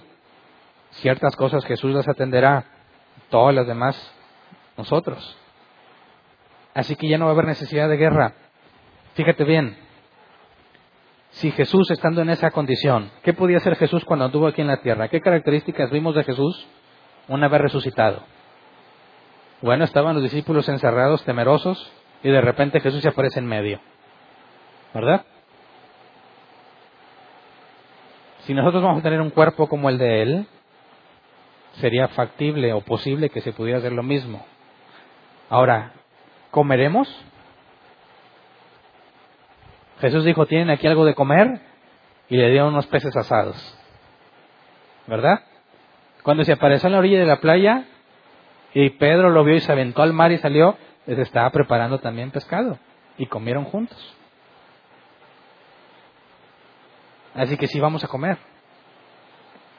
Ahora, si Jesús tiene esa habilidad, supongamos que nosotros también, y alguien hace algo indebido y hay que hacer justicia y esto es responsabilidad, que haya paz en el reino, ¿alguien se podría esconder si roba? ¿Alguien podría ocultar sus obras malas?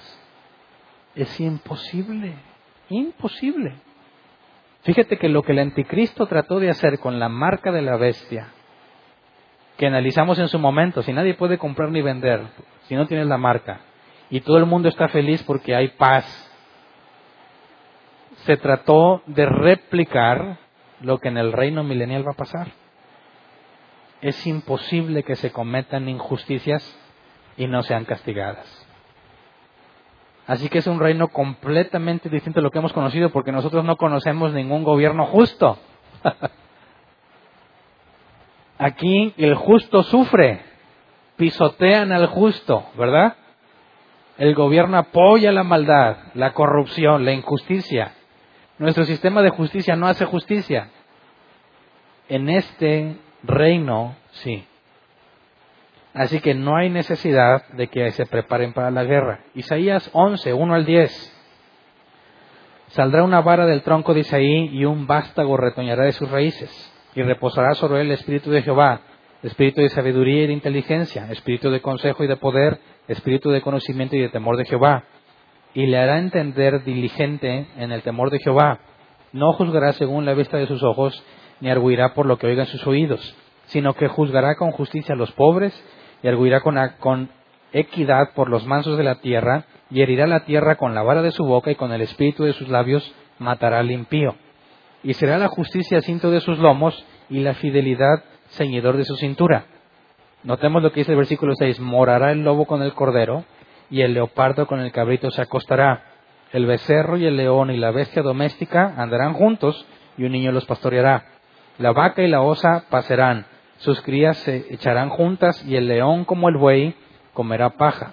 Y el niño de pecho jugará sobre la cueva del áspid y el recién destetado extenderá su mano sobre la caverna de la víbora. No harán mal ni dañarán en todo mi santo monte porque la tierra será llena del conocimiento de Jehová como las aguas cubren el mar.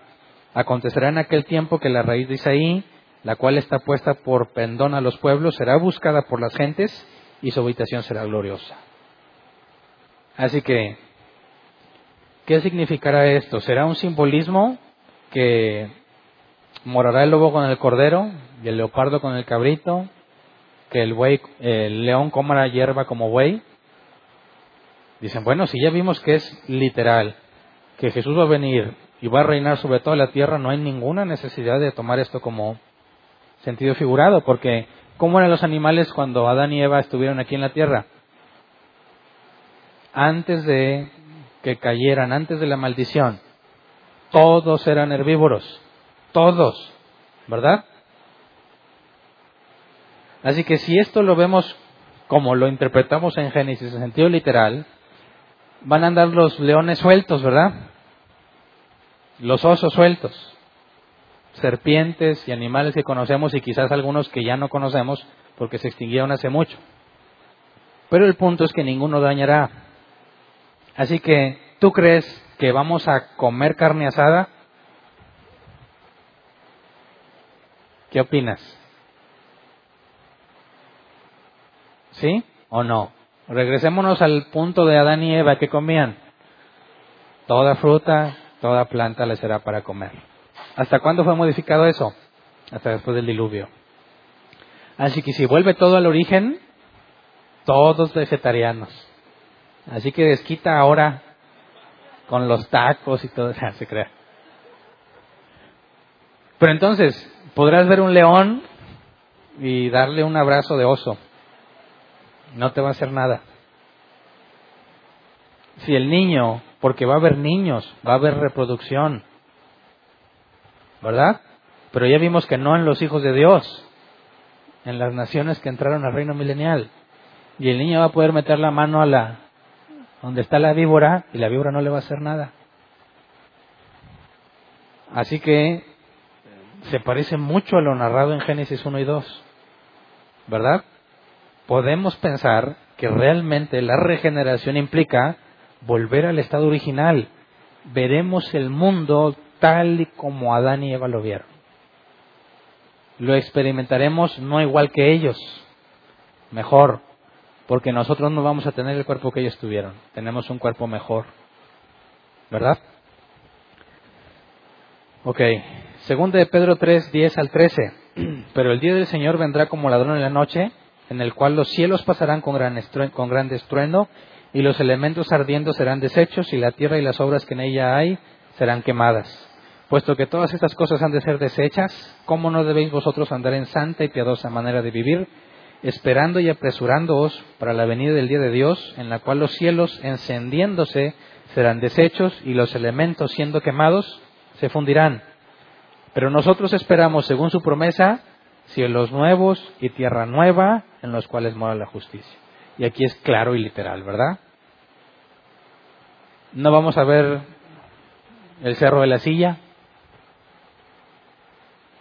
no vamos a ver ni México, ni Hawái, nada de eso. Tendrían, si volvemos al original, será toda la tierra seca en un lugar y lo demás es mar. Pero Pedro confirma nuestra teoría. Todo va a ser nuevo, cielo nuevo y tierra nueva. Isaías 65, 17 al 25, nos da otras características que no hemos visto. Dice, porque aquí yo crearé nuevos cielos y nueva tierra, y de lo primero no habrá memoria, ni más vendrá el pensamiento. Ya sabemos que no te puede borrar tu memoria, sino que de la primera, de esta creación, de esto que vemos, ya nadie se va a acordar. Dice, más gozaréis y os alegraréis para siempre en las cosas que yo he creado, porque aquí que yo traigo a Jerusalén alegría y a su pueblo gozo. Y me alegraré con Jerusalén y me gozaré con mi pueblo, y nunca más se oirá en ella voz de lloro ni voz de clamor. Esto implica la injusticia que experimentaban y clamaban a Dios por injusticia, ya no porque Jesús reina. No habrá más allí niño que muera de pocos días, ni viejo que sus días no cumpla, porque el niño morirá de cien años y el pecador de cien años será maldito. ¿Qué onda con esto? ¿Va a haber muerte? Sí. Cuando dice, ni viejo que sus días no cumpla, implica que tiene un límite, ¿verdad? Niño morirá de cien años. Bueno, si regresamos, ¿cuántos años vivió Adán? 900 y no me acuerdo exactamente, 900 y cacho. ¿Cómo le hacían? Si el niño morirá de 100 años, dice, ¿cómo que se va a morir a los 100 años? Vamos a leer la NBI, versículo 20. Dice, nunca más habrá en ella niños que vivan pocos días, ni ancianos que no complete sus años. El que muera a los 100 años será considerado joven, pero el que no llegue a esa edad será considerado maldito. Y aquí pone clarísimo lo que está diciendo la Reina Valera 60. Si alguien solo vive 100 años, se va a considerar maldito. Era una persona que fue condenada por Dios, ajusticiada, y la eliminaron. Esto hace referencia a la longevidad que vimos que había en los primeros seres humanos de Génesis. Lo van a estar experimentando. Dice versículo 21.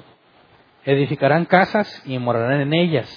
Plantarán viñas y comerán el fruto de ellas no edificarán para que otro habite, ni plantarán para que otro coma, porque según los días de los árboles serán los días de mi pueblo, y mis escogidos disfrutarán de la obra de sus manos. No hay empleados, cada quien lo suyo. Tiene mucho sentido. Si a cada quien se le reparte tierra y todos comen frutos y plantas. ¿Necesitas trabajar para alguien? No. ¿Por qué trabajas ahorita? Pues porque necesitas comer, dónde vivir y qué vestir, ¿verdad? Si Dios a todos les reparte dónde vivir, de manera que de ahí van a tener para comer y para vestir, ¿hace falta que trabajes para alguien? No. La idea de ser empleado no es creación original de Dios. La idea original de Dios es que cada quien su propia tierra, cada quien su comida, cada quien su sustento, cada quien trabaja para sí mismo. ¿Verdad? Ni socialismo, ni capitalismo, ni nada de esos ismos. Cada quien lo suyo. Versículo 23, no trabajarán en vano, ni darán a luz para maldición, porque son linaje de los benditos de Jehová y sus descendientes con ellos. Y esto trabajar en vano tiene que ver con el fruto de la tierra. ¿Qué fue lo que Dios le dijo a Adán? Con el sudor de tu frente, ¿verdad? La tierra te dará espinos y abrojos. Se trabajaba en vano también, cosa que antes no era. Aquí nos dice que ya no más. O sea, la tierra no está bajo maldición. Versículo 24, y antes que clamen, responderé yo, mientras una a una hablan, yo habré oído. ¿Ves por qué no hay necesidad para guerras? Si alguien hace algo injusto, antes de que se quieran quejar, va a haber justicia. El lobo y el cordero serán apacentados juntos, y el león comerá paja como el buey, y el polvo será el alimento de la serpiente. No afligirán ni harán mal en todo mi santo monte, dijo Jehová. Así que aquí tenemos otra confirmación de este reino. Habacuc 2.14, porque la tierra será llena del conocimiento de la gloria de Jehová, como las aguas cubren el mar. Ya vimos que no hay idolatría, y todos acuden para ser instruidos por Dios. Jeremías 31, 33 a 34. Pero ese es el pacto que haré con la casa de Israel después de aquellos días, dice Jehová. Daré mi ley en su mente y la escribiré en su corazón, y yo seré a ellos por Dios, y ellos me serán por pueblo. Y no enseñará más ninguno a su prójimo ni ninguno a su hermano diciendo, conoce a Jehová, porque todos me conocerán, desde el más pequeño de ellos hasta el más grande, dice Jehová, porque perdonaré la maldad de ellos y no me acordaré más de su pecado. Vemos que la primera parte del versículo 33 se cumplió desde la fundación de la iglesia, ¿verdad? Pero la parte del conocimiento, de que todos conocerán a Jehová, se cumplirá hasta el reino milenial. Desde el más chico hasta el más grande. No va a haber ateos, ¿verdad? Los ateos van a dejar de existir. Todos van a saber que ahí está Jesús y a ver, muéstramelo, ve. Asunto arreglado. Isaías 61.6 y vosotros seréis llamados sacerdotes de Jehová, ministros de nuestro Dios seréis llamados, comeréis la riqueza de las naciones y con su gloria seréis sublimes. ¿A quién le está diciendo esto? Ah, o sea, tenemos que los doce apóstoles reinan sobre las doce tribus, ¿verdad? Los santos reinan sobre las naciones. ¿Y los israelitas? Que no sean los apóstoles. ¿Qué van a estar haciendo? Ahí dice.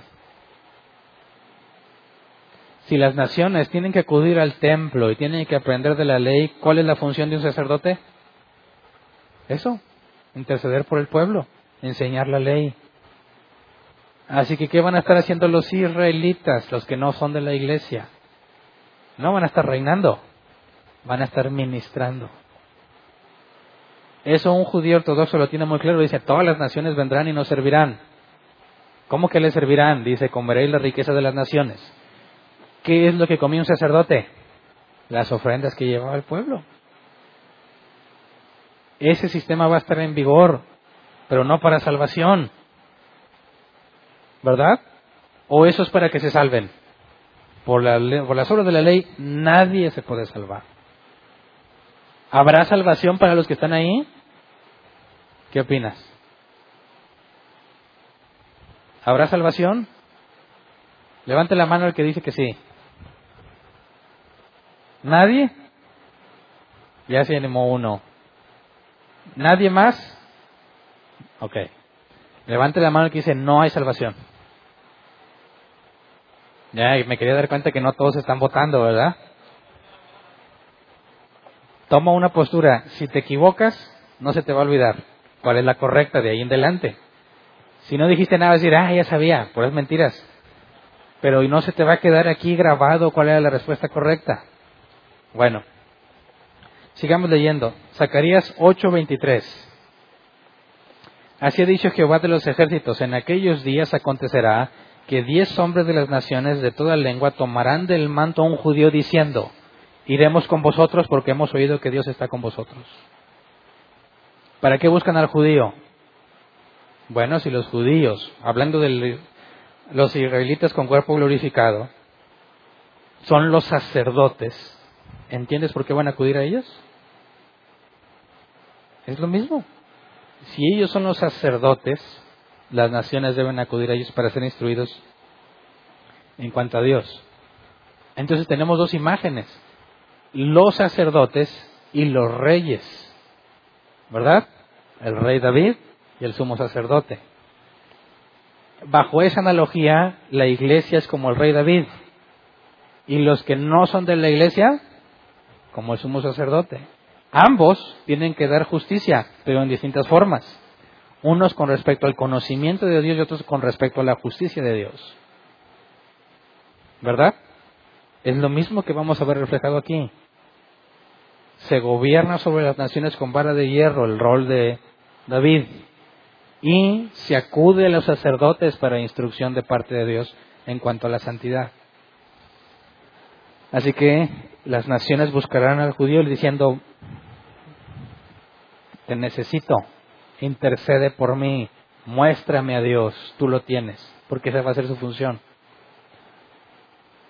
Leamos Zacarías 14, completo. He aquí el día de Jehová viene y en medio de ti serán repartidos tus despojos, porque yo reuniré a todas las naciones para combatir, combatir contra Jerusalén y la ciudad será tomada y serán saqueadas las casas, violadas las mujeres y la mitad de la ciudad irá en cautiverio, mas el resto del pueblo no será cortado de la ciudad.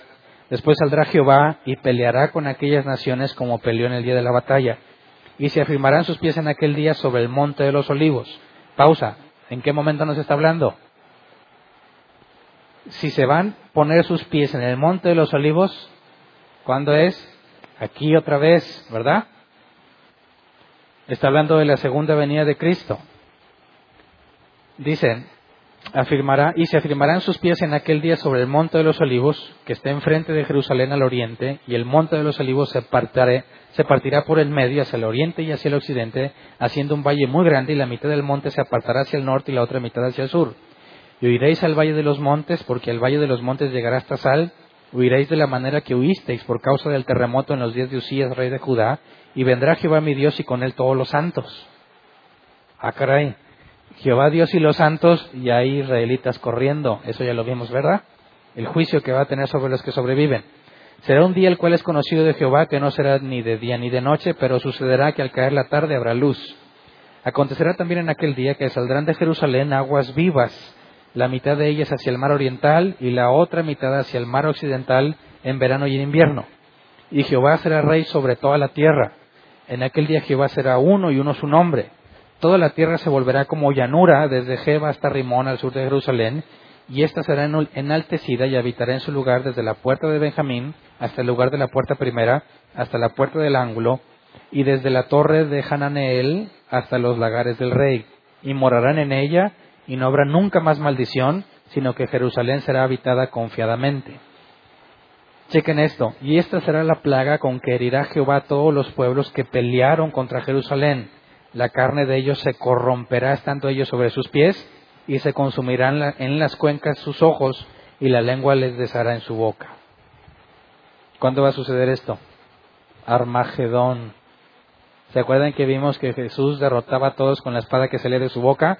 Bueno, aquí está detallado.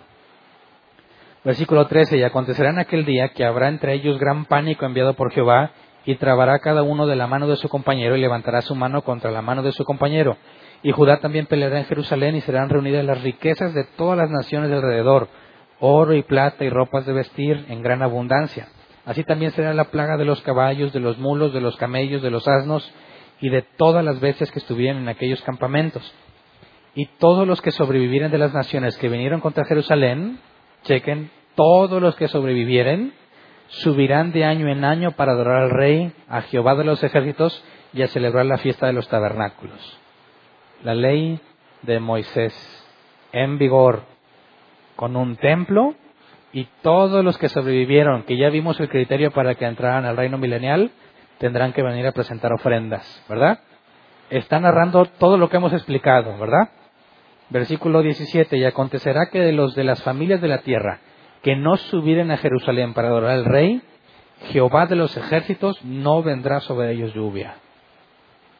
O sea, de todas las naciones que estén, que no quieran ir a presentar ofrenda, Dios no les va a mandar lluvia. ¿Qué tanto les afectará? Dirán, ah, no importa, pídete una pizza. No. ¿De qué se van a alimentar? De los frutos de la tierra. ¿Qué pasa si no les manda la lluvia? Estarán en un problema serio, gravísimo, porque la lluvia va a ser indispensable para que puedan comer. Así que, ¿quién se atreverá a no ir a presentar ofrenda a Dios? No tienen opción. Eso es gobernar con vara de hierro. ¿Verdad? A la fuerza. Ah, ¿no vienes? No vas a comer. Tus cosechas te van a echar a perder. No vas a tener forma de vivir. Nadie se va a atrever a faltar. Eso es gobernar con vara de hierro a las naciones son humanos naturales que se resisten a las cosas de Dios, ¿verdad? Pero que van a poder experimentar justicia inmediata. Dicen los ateos, a ver, si hay un Dios, ¿por qué permite cosas malas? Bueno, aquí no les va a permitir.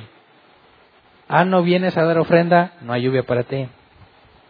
Grave problema. Y si la familia de Egipto no, no subiere y no viniere, sobre ellos no habrá lluvia. Es el versículo 18 vendrá la plaga con que Jehová irá a las naciones que no subieren a celebrar la fiesta de los tabernáculos. Esta será la pena del pecado de Egipto y del pecado de todas las naciones que no subieren para celebrar la fiesta de los tabernáculos.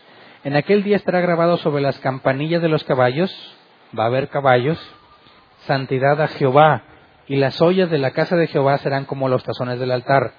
Y toda olla en Jerusalén y Judá será consagrada a Jehová de los ejércitos, y todos los que sacrificaren vendrán y tomarán de ellas y cocerán en ellas, y no habrá en aquel día más mercader en la casa de Jehová de los ejércitos. Se acabó el comercio también. Cada quien lo suyo, pero si te fijas, sigue habiendo sacrificios. ¿Para qué son los sacrificios? Ya pueden ser de paz o de reconciliación. Las naciones lo necesitan. Siguen pecando. ¿Verdad? No nosotros. Las naciones y los judíos, los israelitas, están a cargo de ministrar. Vamos a Ezequiel 47, versículo 1. Me hizo volver luego a la entrada de la casa. Vi aquí aguas que salían de debajo del umbral de la casa hacia el oriente, porque la fachada de la casa estaba al oriente y las aguas descendían de debajo hacia el lado derecho de la casa, al sur del altar. Está describiendo el templo donde va a reinar Jesús en el reino milenial. Vamos versículo 6 al 12. Dice, y me dijo, ¿has visto, hijo de hombre? Después me llevó y me hizo volver por la ribera del río. Y viendo yo, vi que en la ribera del río había muchísimos árboles, uno y a otro lado. Y me dijo, estas aguas salen a la región del oriente y descenderán al Arabá, y entrarán en el mar, y entradas en el mar recibirán sanidad las aguas y toda alma viviente que nadare por donde quiera que entrar en estos dos ríos, vivirá. Y habrá muchísimos peces por haber entrado allá estas aguas y recibirán sanidad. Y vivirá todo lo que entrar en este río. Y junto a él estarán los pescadores. Y desde En-Gadí hasta En-Eglaim será su tendedero de redes. Y por sus especies serán los peces tan numerosos como los peces del mar grande sus pantanos y sus lagunas no se sanearán, quedarán para salinas. Y junto al río, en la ribera, a uno y otro lado, crecerá toda clase de árboles frutales. Sus hojas nunca caerán, ni faltará su, su fruto. A su tiempo madurará, porque sus aguas salen del santuario, y su fruto será para comer, y su hoja para medicina. ¿Cómo le haces para que la gente sea tan longeva? Ahí está. Se enfermó alguien, un buen chapuzón. ¿Estás enfermo? Bueno, cómete del árbol, de las hojas de los árboles estos. ¿Tienes hambre? Ve y agarra frutas. No se requieren mercaderes, ¿verdad? Todo esto va a salir del templo. todas las naciones alcanzarán sanidad. Por eso dice que el que muere a 100 años será considerado maldito. ¿Por qué se moriría tan joven si tiene todo su alcance? ¿Verdad? Ezequiel 47, 13 al 14. Así dicho Jehová el Señor, estos son los límites en que repartiréis la tierra por heredad entre las doce tribus de Israel. José tendrá dos partes y la heredaréis así los unos como los otros. Por ella alcé mi mano jurando que le había de dar a vuestros padres, por tanto, esta será la tierra de vuestra heredad. ¿Cuándo se va a cumplir esto? No se ha cumplido, ¿verdad? En el reino milenial se va a repartir la tierra, se cumplirá la promesa a Abraham. ¿Se acuerdan? Que Dios dijo, toda esta tierra va a ser tuya. Se murió sin que se le cumpliera, ¿verdad? Entraron en la tierra prometida, pero no toda la tierra fue de ellos, porque hubo naciones que se quedaron ahí. Y desde que Dios les dijo que entraran, les dijo, y los voy a expulsar porque no van a cumplir mi pacto. Así que no se ha cumplido esa promesa. ¿Cuándo se va a cumplir? En el reino milenial. Versículo 21 y 23. Repartiréis pues esta tierra entre vosotros según las tribus de Israel, y echaréis sobre ella suertes por heredad para vosotros y para los extranjeros que moran entre vosotros. O sea que también a los gentiles les va a tocar su tierra. Que entre vosotros han engendrado hijos y los tendréis como naturales entre los hijos de Israel, echarán suertes con vosotros para tener heredad entre las tribus de Israel. En la tribu en que morará el extranjero, ahí le daréis su heredad, ha dicho Jehová el Señor. Así que vas a tener a los israelitas que ministran como sacerdotes compartiendo tierras con, los, con las naciones, que también se les va a dar tierra. Así que nada de que Infonavit y que te renta un departamento, no, a cada quien se le va a repartir tierra. ¿Cuántos dicen amén?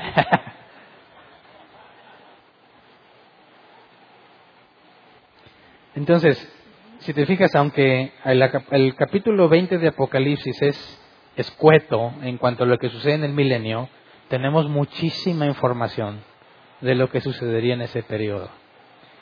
Terminamos este capítulo, leamos del, del 7 en adelante, Apocalipsis 27 en adelante, porque todo lo que vimos era hasta el versículo 6. Versículo 7 en adelante, cuando los mil años se cumplan, Satanás será suelto de su prisión. Pausa.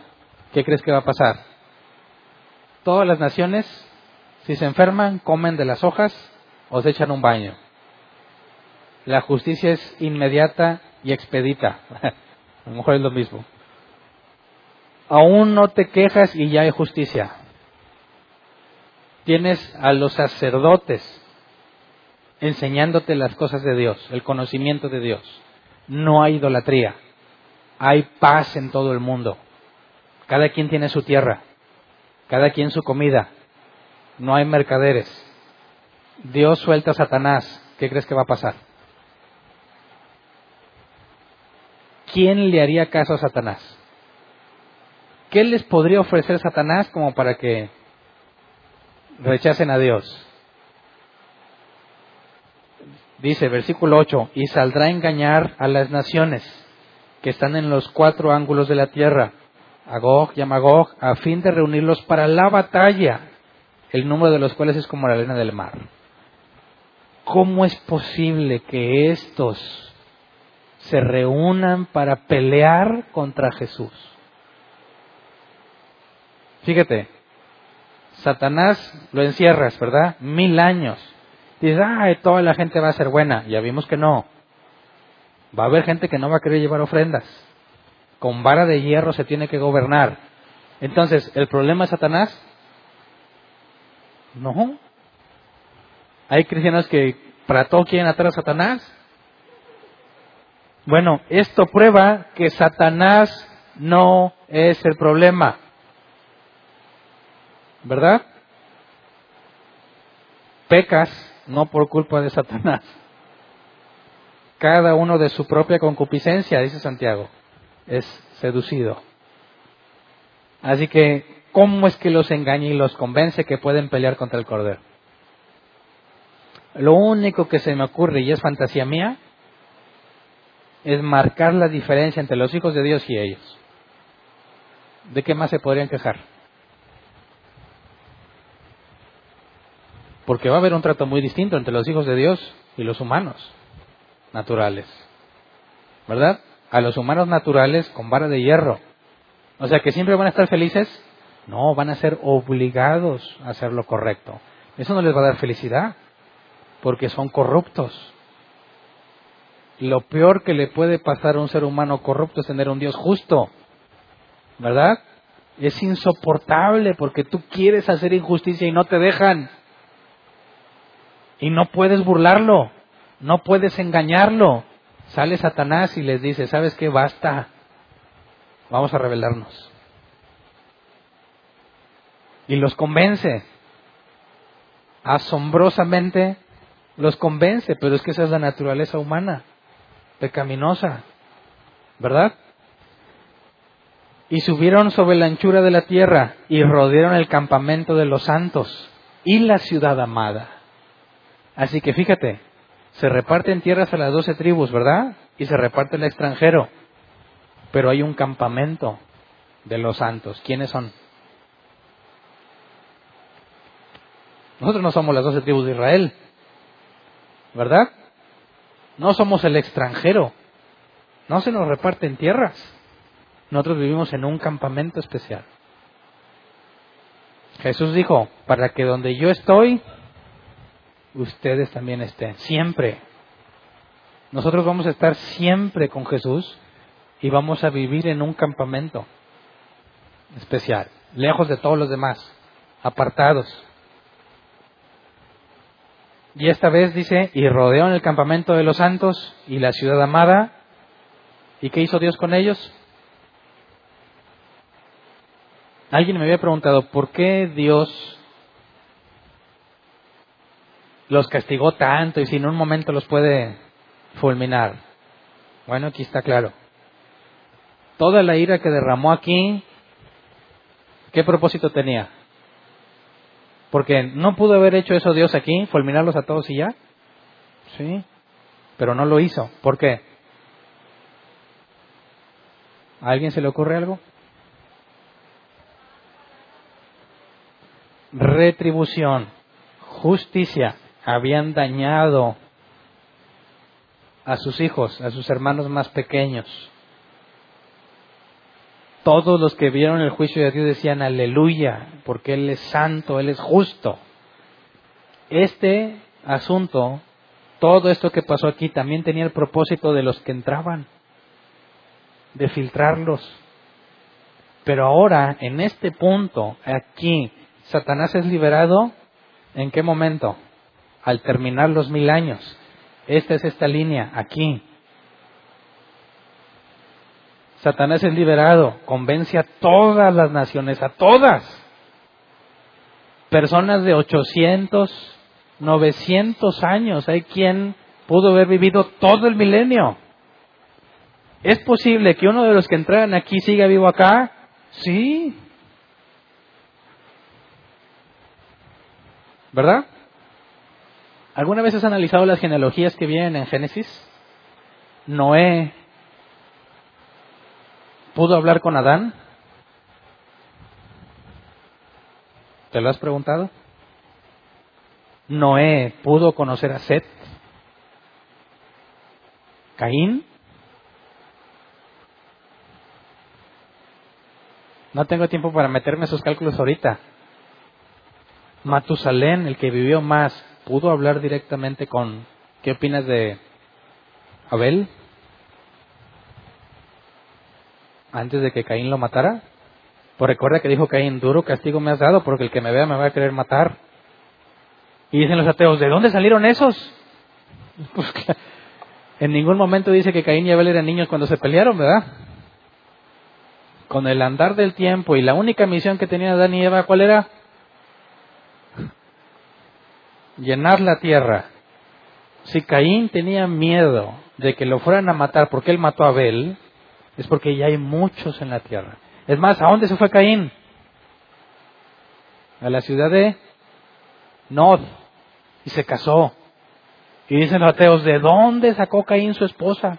No, es que hay una generación antes y que los aliens. dices, no, qué bárbaro. Pues con una de sus muchas hermanas, muchísimas. Pero ¿por qué tenían hijos con síndrome Down? Claro que no. Si tú analizas la genética, ahorita eso pasa por todos los errores en la secuencia de ADN, que cuando tienes a dos personas de la misma familia, al multiplicarse y combinar los genes, la posibilidad de que te toque error de un lado y del otro, del padre y de la madre, es mucha y nace defectuoso, deforme, con enfermedades graves. Pero si tú retrocedes el tiempo, eso no pasaba. ¿Verdad? Así que fíjate, después, bueno, cuando acabemos aquí el árbol plantado, cuando acabemos Apocalipsis, nos vamos a meter otra vez a Génesis. Y otra vez toda la Biblia desde el principio. Y vamos a repasar todos esos que aún no se morían y personajes que vemos acá ya muy después. Oye, ¿qué onda con Noé y Matusalén? ¿Y a quién conoció? Es muy fácil hacer cuentas y ver quiénes estaban vivos todavía y el conocimiento fresco de lo que había sucedido en el Edén. Aquí es muy probable que haya personas que entraron al reino milenial y que habían estado vivos desde antes. Y Satanás como quiera los engaña. Pero esta vez son consumidos al instante. Ya no hay nada que mostrarle a sus hijos. Nosotros lo conocemos perfectamente. Compartimos la naturaleza de Cristo no hay necesidad de manifestar ningún poder ni justicia, lo conocemos a la perfección, así que nos aniquila el instante. Entonces, estos que entraron aquí, ¿recibieron salvación? No. Fueron consumidos todas, todas las naciones. Todos fueron engañados por Satanás, todos. Dice, versículo 9, y subieron sobre la anchura de la tierra y rodearon el campamento de los santos y la ciudad amada. Y Dios descendió fuego del cielo y los consumió. Y el diablo que los engañaba fue lanzado en el lago de fuego y azufre, donde estaban la bestia y el falso profeta, y serán atormentados día y noche por los siglos de los siglos. ¿Se acuerdan que la bestia y el falso profeta, cuándo fueron echados ahí? Antes del milenio, ¿verdad? Bueno, algunos dicen, cuando eches el lago de fuego dejas de existir. Bueno, esto es la prueba de que no han pasado mil años y ahí están todavía. Hasta este punto, hasta este, donde el, el diablo también es echado al lago de fuego y azufre, ¿cuántas personas hay en total en el lago de fuego y azufre? Tres. ¿Verdad? No hay nadie más. Nadie más. ¿Estamos de acuerdo? Es más, dijo, el lago de fuego que había sido preparado para el diablo y los suyos. No fue pensado en los humanos. Es para echar todos los que son... Es primeramente para el diablo y sus ángeles y todos los que van a ser como él. Fíjate, versículo 11, y vi un gran trono blanco, y al que estaba sentado en él, de delante del cual huyeron la tierra y el cielo, y ningún lugar se encontró para ellos. ¿Qué pasa entonces al fin del milenio? ¿Qué pasó con el monte de los olivos, con el templo? ¿Qué pasa con todo eso? Desaparece. Ya no hay tierra ni cielo, no hay nada. Se consume todo. Queda solo el plano espiritual. Y vi a los muertos, grandes y pequeños, ante Dios, y los libros fueron abiertos.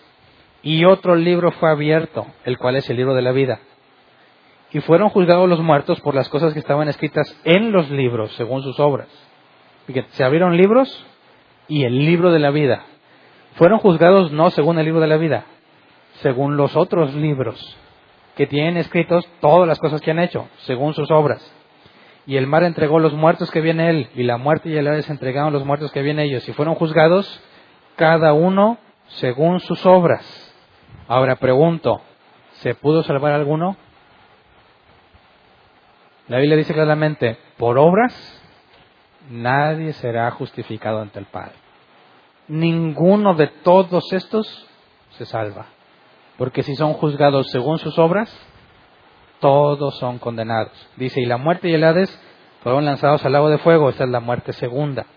Y el que no se halló escrito en el libro de la vida fue lanzado al lago de fuego. Así que fíjate, están los libros donde están todas sus obras, ¿verdad? Y el libro de la vida. Según Pablo, ese libro cuándo fue escrito? Antes de la fundación del mundo. Entonces, se abren los libros y el libro de la vida, ninguno está en el libro de la vida. Todos son juzgados según sus obras. ¿Qué implica? Todos los que están ahí son los que no fueron elegidos para salvación. Ninguno se salva. Pero fíjate, no hay ningún registro de alguien quejándose. No hay registro de alguien implorando perdón. ¿Verdad? ¿No estás ahí? Vámonos. Piensa esto. Uno sé qué se te ocurre. El ateo más famoso, Richard Dawkins. Cuando llegue su turno y lo juzguen, ¿va a pedir clemencia? ¿Va a pedir perdón? Creo que no, él no quiere saber nada de Dios, nada. ¿Dios lo va a obligar a estar con él? Tampoco. ¿Sabes qué? Richard Dawkins, aventurándome a que no sea elegido, quién sabe si Dios más adelante lo manifieste su elección, imagínate el boom que sería para todo el mundo. Supongamos que no es. ¿Se va a quejar Richard Dawkins de no pasar la eternidad con Dios? Claro que no. Es lo que siempre ha anhelado. Va a llegar, ah, con que si hay un Dios. ¿No viste una vez que le preguntaron qué le dirías a Dios? Dicen, bueno, ¿cómo puede ser que haya sido tan egoísta, tan sanguinario, tan esto y lo otro, y destrozaste, hiciste, permitiste? Y dice que le iban a poner un montón de quejas. Qué necio, ¿verdad? Pero así son aquellos que no fueron elegidos para salvación. Aborrecen a Dios. Y ninguno va a implorar estar con Él porque lo aborrecen. ¿Me explico? Nadie va a implorar perdón aquí porque no quieren nada de Dios, no quieren saber nada de Él. No hay nadie que le diga, no, ni modo, órale, al lago de fuego. Nadie porque ninguno desea estar con Dios. Sería insoportable para ellos tener a un juez justo. Así que dicen, oye, ¿qué pasa? Algo, algo sensible y emocional. Si tu abuelita nunca quiso saber nada de Dios, nunca, y llega al juicio, y tú la ves ahí, no diría, Señor, es mi abuelita. Dale chanza. ¿Vas a llorar? ¿Te va a doler? ¿Qué opinas? ¿Mm? Dios va a hacer justicia. Y le va a decir a tu abuelita, no te voy a obligar a estar conmigo. Es lo que dice Romanos 1. Por cuanto no quisieron tomar en cuenta a Dios, los entregó a sus propios razonamientos. ¿Verdad? ¿Vamos a estar llorando por los que están yendo ahí? No. Eso es lo que ellos toda su vida desearon. Y Dios se los concede. Estamos acostumbrados a ver el infierno porque los, los cristianos les encanta asustar a la gente con el infierno. Ándele, pero vas a estar, te vas a estar así chamuscando y quemándote y nadie te va a ayudar. No dice eso la escritura. Habrá vergüenza y confusión perpetua, ¿verdad? ¿Cómo le explicas? Saquemos esta pregunta de ateos. ¿Es justo? ¿Será justo que si una persona que era muy buena gente, pero no creía en Dios, como dicen muchos ateos, yo no necesito creer en Dios, yo lo que quiero es ser una buena persona.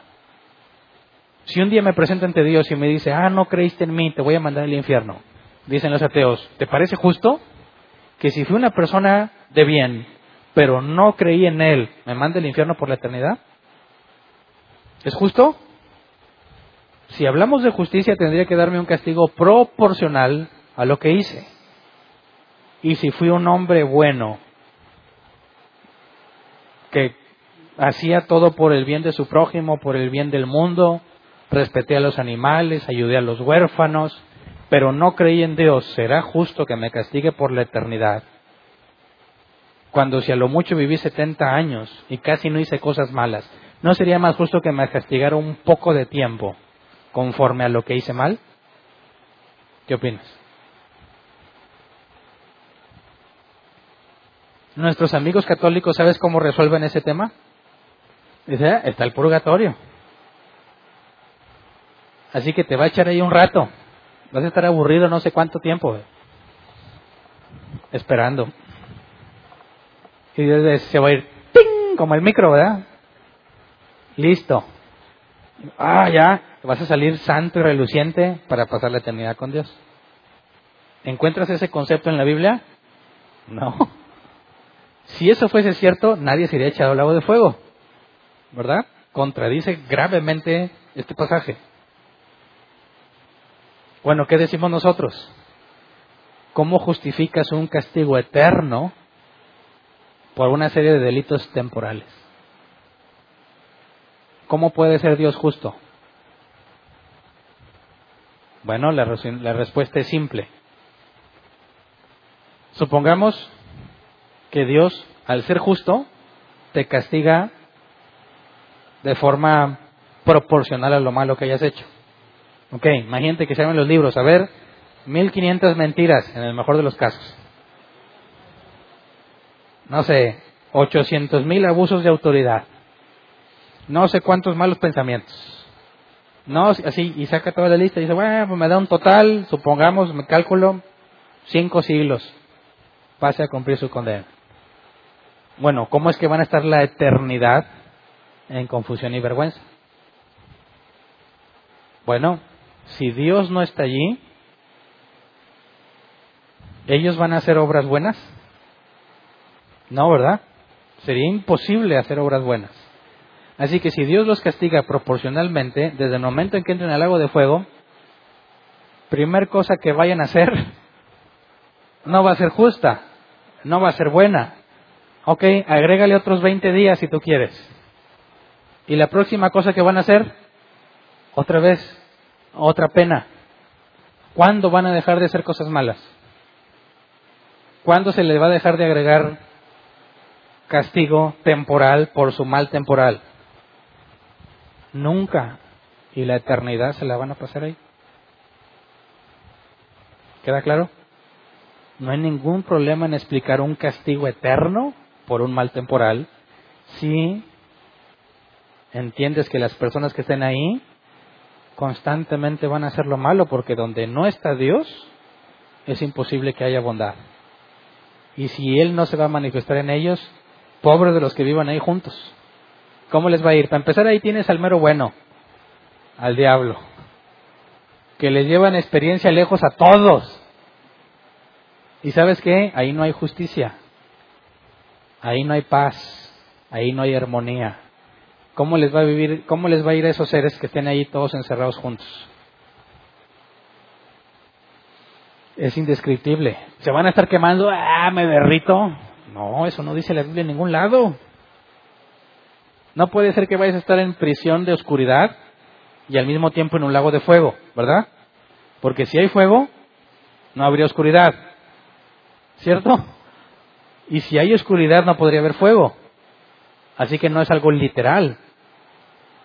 Ya que si tienes fuego y oscuridad al mismo tiempo no se puede. Habla de algo en sentido figurado. ¿Quién es la luz? Bueno, ¿y si hay oscuridad qué implica? Ninguno de los atributos de Dios se manifiesta en ese lugar. Y si tienes fuego, en la Biblia el fuego implica juicio. Bueno, júntalos. Sin Dios, constantemente juzgados, juzgados, juzgados, juzgados, condenados, condenados, condenados, en un ciclo que jamás se va a detener. Así que cuando hablamos de que Satanás está ahí, bueno, aquí demuestra la idea de que van a estar todos taca, taca, ta, eh, taca, taca, ta, eh, y al otro lado. Que se imaginan que van a estar bailando conga con el diablo, con las diablas en minifalda, tomando y drogándose felices de la vida, esa idea no proviene de la escritura. Es una idea tonta, absurda, que muchos ateos dicen, oh, yo prefiero estar en el infierno divirtiéndome que en el cielo con una bola de santurrones. ¿De dónde sacaron la idea de que el infierno es así? No lo sé. Pero nada que ver con lo que la Biblia describe, ¿verdad? Bueno, capítulo 21, ese está mucho más sencillo. Leámoslo completo. Veamos que al llegar aquí entonces, toda la creación que había sido regenerada deja de existir, ¿verdad? Es importante para ver lo que dice el versículo 1. Vi un cielo nuevo y una tierra nueva, porque el primer cielo y la primera tierra pasaron y el mar ya no existía más, ya no hay mar. Y yo, Juan, vi la santa ciudad, la nueva Jerusalén, descender del cielo, de Dios, dispuesta como una esposa ataviada para su marido. Y oí una gran voz del cielo que decía, He aquí el tabernáculo de Dios con los hombres, y Él morará con ellos, y ellos serán su pueblo, y Dios mismo estará con ellos como su Dios. Enjugará Dios toda lágrima de los ojos de ellos, y ya no habrá muerte, ni habrá más llanto, ni clamor, ni dolor, porque las primeras cosas pasaron. Y el que estaba sentado en el trono dijo, He aquí, yo hago todas las cosas. Y me dijo, escribe, porque estas palabras son fieles y verdaderas. Y me dijo, hecho está, yo soy el alfa y el omega, el principio y el fin. El que tuviere sed, yo le daré gratuitamente de la fuente del agua de la vida. El, que venciere dará todas las cosas, y yo seré su Dios, y él será mi hijo. Pero los cobardes e incrédulos, los abominables y homicidas, los fornicarios y hechiceros, los idólatras y todos los mentirosos tendrán su parte en el lago que arde con fuego y azufre, que es la muerte segunda. Vino entonces a mí uno de los siete ángeles que tenían las siete copas llenas de las siete plagas postreras y habló conmigo diciendo, ven acá yo te mostraré la desposada, la esposa del Cordero. Y me llevó en el Espíritu a un monte grande y alto, y me mostró la gran ciudad santa de Jerusalén que descendió del cielo, de Dios, teniendo la gloria de Dios, y su fulgor era semejante al de una piedra preciosísima, como piedra de jaspe, diáfana como el cristal. Tenía un muro grande y alto con doce puertas, y en las puertas doce ángeles, y nombres inscritos, que son los de las doce tribus de los hijos de Israel. Al oriente tres puertas, al norte tres puertas, al sur tres puertas, al occidente tres puertas. Y el muro de la ciudad tenía doce cimientos, y sobre ellos los dos son nombres de los doce apóstoles del Cordero. El que hablaba conmigo tenía una caña de medir, de oro, para medir la ciudad, sus puertas y su muro. La ciudad se haya establecida, establecida en cuadro, y su longitud es igual a su anchura. Y él midió la ciudad con la caña, doce mil estadios, la longitud, la altura y la anchura de ella son iguales. Y midió su muro, 144 codos de medida de hombre, la cual es de ángel. El material de su muro era de jaspe, pero la ciudad era de oro puro, semejante al vidrio limpio. Y los cimientos del muro de la ciudad estaban adornados con toda piedra preciosa. El primer cimiento era jaspe, el segundo zafiro, el tercero ágata, el cuarto esmeralda, el quinto ónice, el sexto cornalina, el séptimo crisólito, el octavo berilo, el noveno topacio, el décimo crisopraso, el undécimo jacinto, el duodécimo amatista. Las doce puertas eran doce perlas, cada una de las puertas era una perla. Y la calle de la ciudad era de oro puro, transparente como vidrio. Y no vi en ella templo, porque el Señor Dios Todopoderoso es el templo de ella y el Cordero. La ciudad no tiene necesidad de sol ni de luna que brille en ella, porque la gloria de Dios la ilumina y el Cordero su lumbrera. Y las naciones que hubieren sido salvas andarán a la luz de ella, y los reyes de la tierra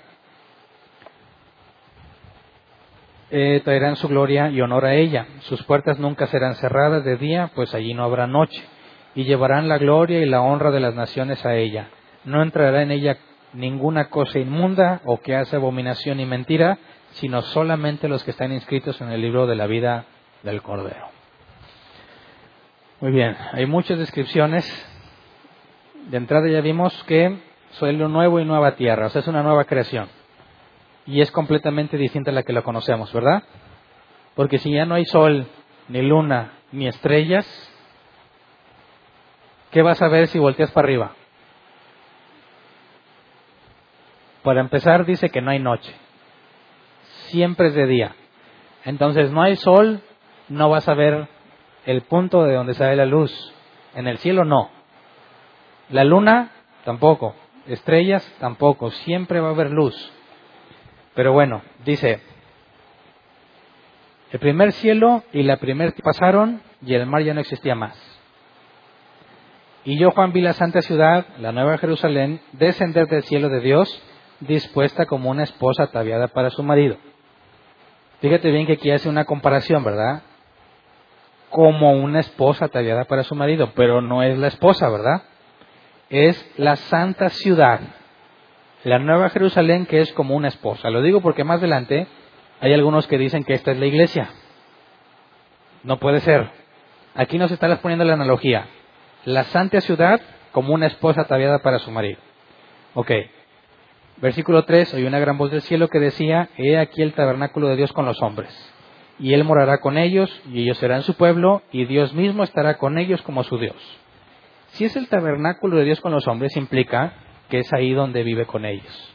Ahora, ¿cuál era el primer tabernáculo de Dios para con los hombres en la Biblia? ¿Quién me dice? ¿Cuál fue el primero? ¿Alguien que me diga? ¿La qué? ¿No escucho más fuerte? Ah, el tabernáculo de Moisés. ¿Es una opción? ¿Alguien más? ¿Quién piensa cuál fue el primero? ¿El árbol de la vida? ¿Cómo? reino milenial, pero ese no sería el primero. El primero registrado en la Biblia. ¿Se rinden? Porque no es el tabernáculo de Moisés. ¿Se rinden? Edén. ¿Verdad? Edén. ¿Cuál fue el primer lugar que Dios creó para habitar con los hombres? Edén. Aquí hay una nueva creación y es exactamente el mismo propósito de cuando Dios creó la tierra y el universo. Un lugar para habitar con los suyos. ¿Verdad? Ok. Versículo 4. Enjugará Dios toda lágrima de los ojos de ellos, ya no habrá muerte, ni más llanto, ni clamor, ni dolor, porque las primeras cosas pasaron. Y el que estaba sentado en el trono dijo, He aquí, yo hago nuevas todas las cosas. Así que todo va a ser nuevo, nada de lo que conocemos. Me dijo, escribe porque esas palabras son fieles y verdaderas. Y me dijo, hecho está, yo soy el alfa y el omega, el principio y el fin. Al que tuviere sed, yo le daré gratuitamente de la fuente del agua de la vida. El que venciere dará todas las cosas y yo seré su Dios y él será mi pueblo. Pero notemos que dice, hecho está. ¿Qué significa hecho está? Anteriormente Jesús ya había dicho, hecho está. Antes de morir en la cruz, ¿verdad? consumado es, hecho está. Luego vimos ese hecho está en la última plaga, ¿verdad? Pero eso no lo dijo Jesús, fue uno de los ángeles, hecho está. Así que hecho está implica el término de algo que Dios había propuesto. En la cruz, hecho está, cumplió su ministerio terrenal. Aquí dice hecho está, ¿qué implica? Aquí se termina otra cosa. ¿Qué es lo que se terminó? ¿Qué es lo que está a punto de empezar? Hay una pregunta muy recurrente que los cristianos dicen cuando estudiamos Génesis. ¿Por qué Dios mandó a la serpiente a tentar a Adán y a Eva? ¿Sabía que iban a fallar? Sí sabía, porque es omnisciente. Entonces, ¿por qué lo mandó? ¿Por qué no se lo ahorró? ¿Por qué todo lo que ya vimos? ¿Para qué? Aquí dice, hecho está. ¿Qué es lo que se acabó aquí? si Dios en su omnisciencia escribió en el libro de la vida a los que se han de salvar, ¿quiénes son los que están aquí? Solo los que están en el libro de la vida. Así que aquí nos está revelando el propósito de la elección de Dios, es lo que Él planeó hacer desde que eligió. ¿Hasta qué momento se consuma el plan original? Hasta este momento. ¿Y en qué termina? Todos sus elegidos viviendo con Él para siempre. ¿Y entonces Adán y Eva era el plan original? No. Fue el primer paso para llegar a este punto. Todos los elegidos lo conocen a profundidad. Conocen el dolor, el sufrimiento, la enfermedad. ¿Qué tiene que ver con eso? Conocen a un Dios justo, a un Dios que sana, a un Dios que rescata. Adán y Eva no lo conocieron en el Edén, hasta que fueron expulsados. Nosotros, en este punto, los elegidos tienen una ventaja enorme con respecto a los primeros habitantes del Edén. Adán y Eva no conocían a Dios antes de la caída como nosotros lo vamos a conocer. Así que aquí está la consumación del plan original de la elección que fue antes de la fundación del mundo. Para eso Dios permitió que la serpiente entrara. Para eso Dios permitió que la maldad infectara el universo. Para llegar a este punto, donde tiene un número no definido, pero sabemos que es limitado, de personas que libremente están con Él y que al mismo tiempo están agradecidos viven reconociendo su poder y su majestad porque lo conocieron en todos los ámbitos en que se puede conocer a Dios. Hecho está, es el fin de todo lo que empezó. Dios dijo entonces en su mente, quiero crear la nueva Jerusalén y quiero que los que habiten ahí libremente me amen y sean como yo y me conozcan como el Padre conoce al Hijo y el Hijo conoce al Espíritu Santo. La armonía que hay entre el Padre, el Hijo y el Espíritu Santo se va a reflejar con sus elegidos, morando juntos todos. Este es el plan original. Por eso Dios permitió la entrada del mal en el mundo, para tener esto. Dice, y me dijo, hecho está, yo soy el alfa y la omega, el principio y el fin. ¿Ves? Aquí está, desde que empezó hasta que terminó. Este es el punto. Al que tuviere sed, yo le daré gratuitamente de la fuente del agua de la vida. Y aquí es una invitación a todo el lector. El que venciere le dará todas las cosas y yo seré su Dios y él será mi hijo. Este es el punto al que vas a llegar. Pero los cobardes e incrédulos, los abominables y homicidas, los fornicarios y hechiceros, los idólatras y todos los mentirosos tendrán su parte en el lago que arde con fuego y azufre que es la muerte segunda. Vino entonces a mí uno de los siete ángeles que tenían las siete copas, o sea, los que estuvieron al final, ¿verdad? Y habló conmigo diciendo, ven acá y te mostraré la desposada, la esposa del Cordero. Dicen, ya ves, es la iglesia. Le va a enseñar a la esposa del Cordero y dice que tiene forma de cuadro, ¿no? Y que su ancho es igual a su largo. Y dice, no, entonces la nueva Jerusalén es la iglesia no, no. Por eso les dije, pongan atención, que dice, y vi la santa ciudad ataviada como esposa, ¿verdad? Aquí dice, sí dice, yo te mostraré la desposada, la esposa del Cordero. Bueno, dice el versículo 10, y me llevó en el Espíritu a un monte grande y alto, y me mostró la gran ciudad santa de Jerusalén que descendía del cielo de Dios. Así que, ¿quién es la esposa del Cordero en este pasaje? ¿La iglesia? No, dice el versículo 10, la gran ciudad santa de Jerusalén. ¿Por qué le llama la esposa? Ya no se había dicho en el versículo 2, como una esposa ataviada para su marido. Es una comparación. No puede estar hablando de la iglesia, porque la iglesia va a habitar allí. La iglesia no puede ser ese, ese edificio y al mismo tiempo los que habitan. No se puede. Es ilógico.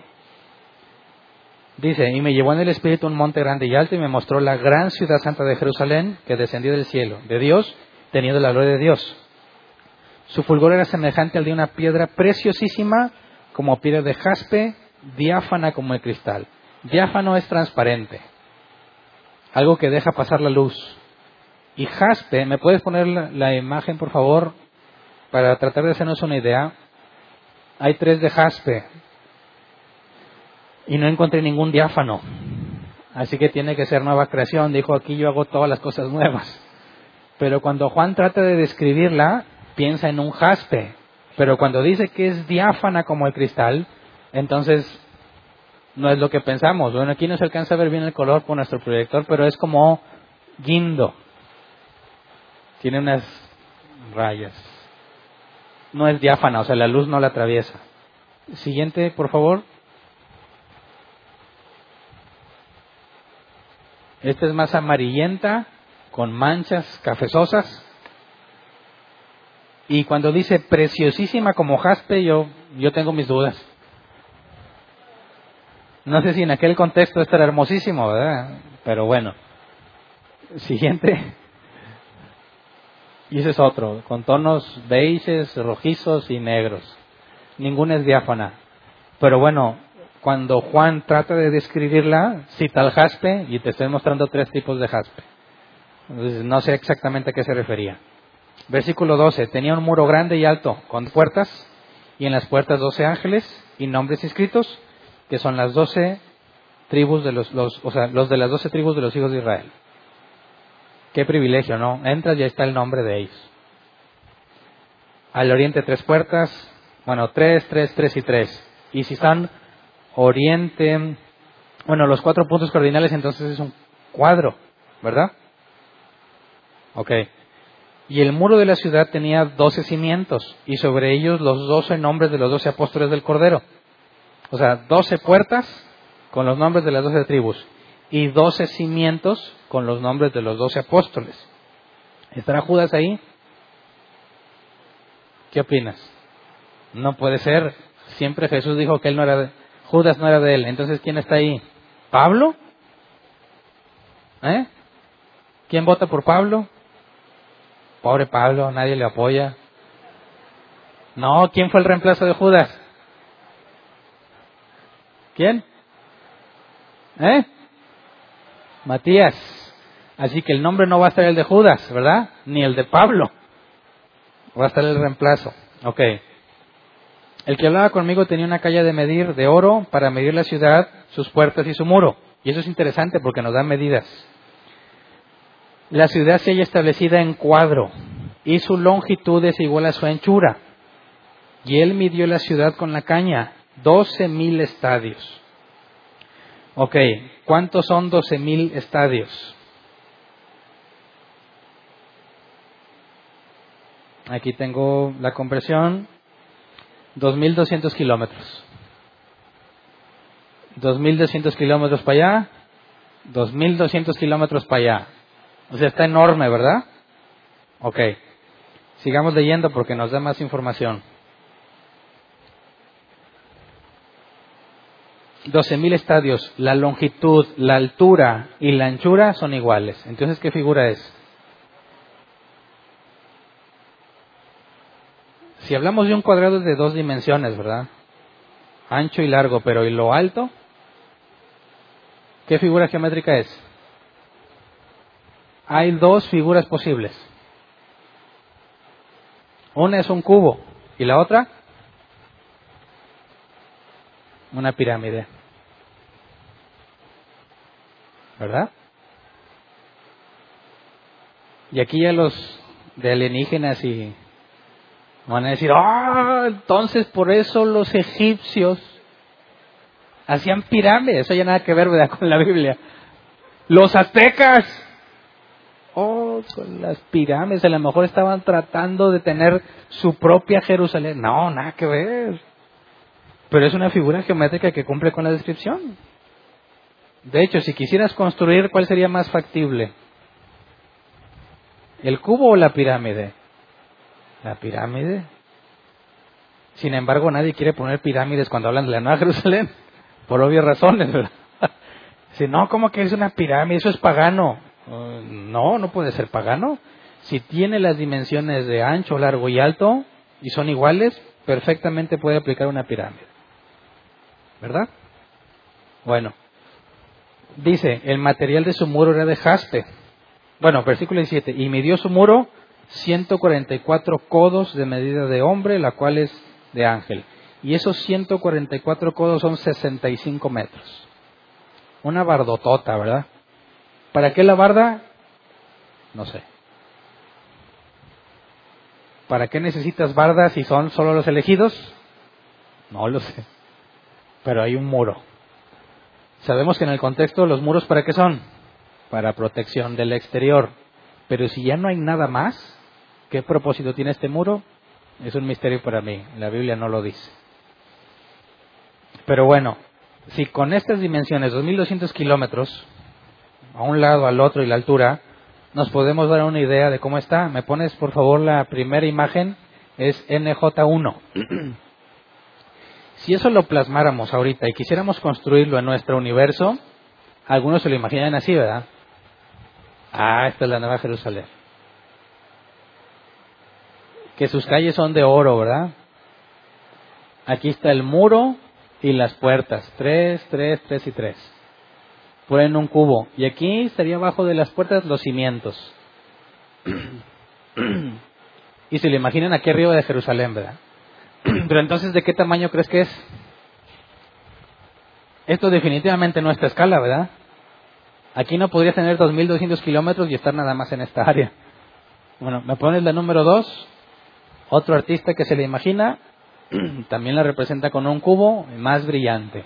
Ya no nos deja ver el muro ni las puertas, nada más de arriba y aquí le puso textura, pues como a él se le ocurrió.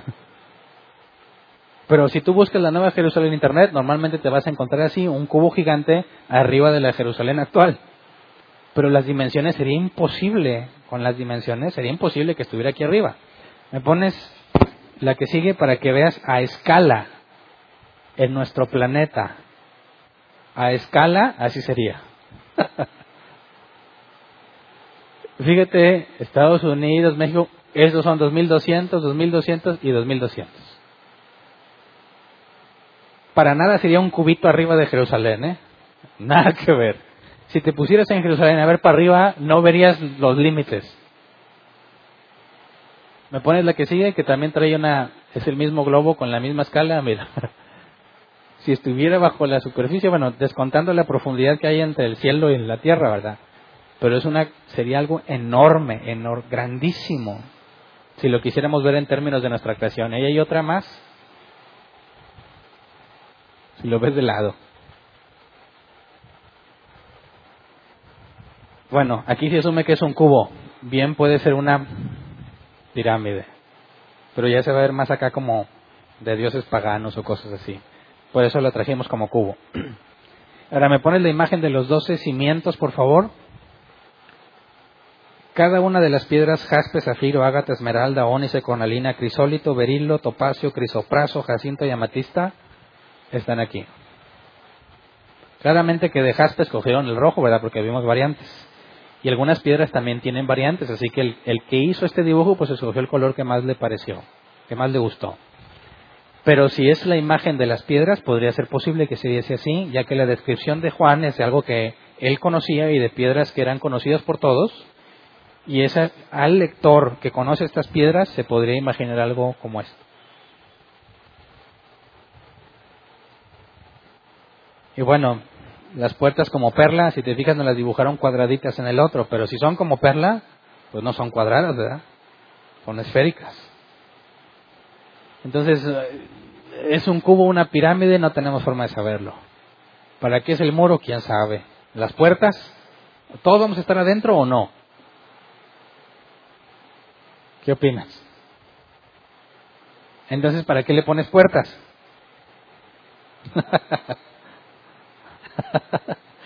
¿Verdad? Entonces está complejo. ¿Cierto? Y luego dice que las naciones vendrán a ella. Ah, caray, entonces no están todos adentro. ¿Verdad que no? Si las naciones vienen a la Nueva Jerusalén, entonces no estamos todos ahí adentro. Que es lo que Apocalipsis 21 dice, y traerán la gloria de las naciones a ella.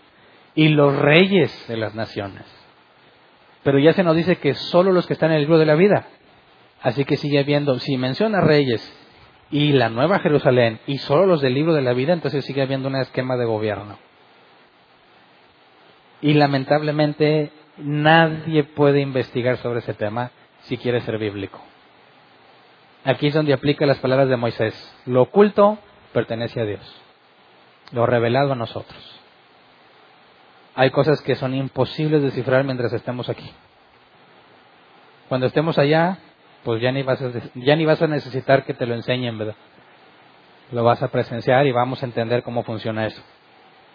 Pero nos dice, la ciudad, bueno, versículo 22, y no viene ella templo, porque el Señor Dios Todopoderoso es el templo del Cordero.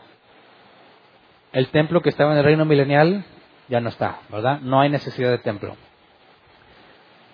dice, La ciudad no tiene necesidad de sol ni de luna que brille en ella, porque la gloria de Dios la ilumina y el Cordero es su lumbrera.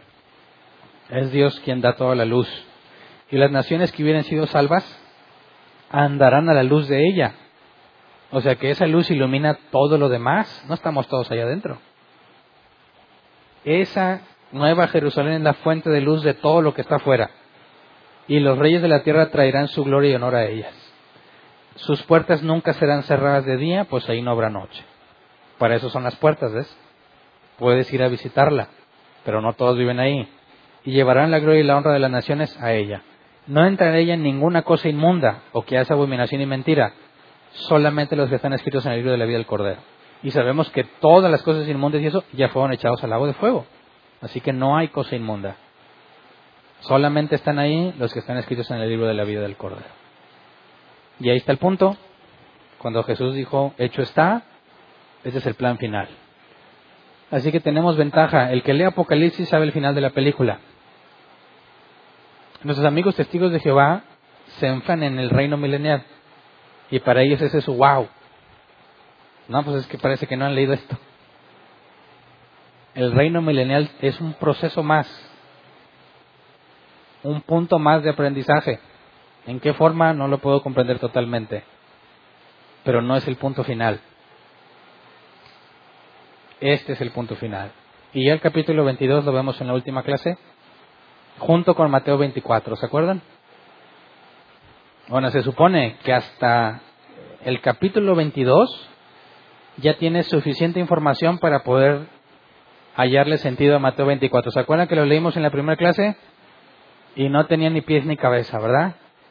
No había forma de detectar de qué me estaba hablando, si el rapto o no, dice que todo ojo le verá, pero como ladrón en la noche, y era imposible determinar de qué me está hablando o tratar de comprenderlo. Bueno, en la próxima clase, al terminar el capítulo final, nos metemos a leer Mateo 24 y ese es el examen final. ¿Ok? Muy bien. Preguntas. Pasemos a la sección de preguntas.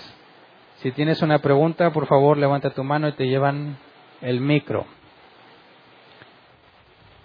Ahí van.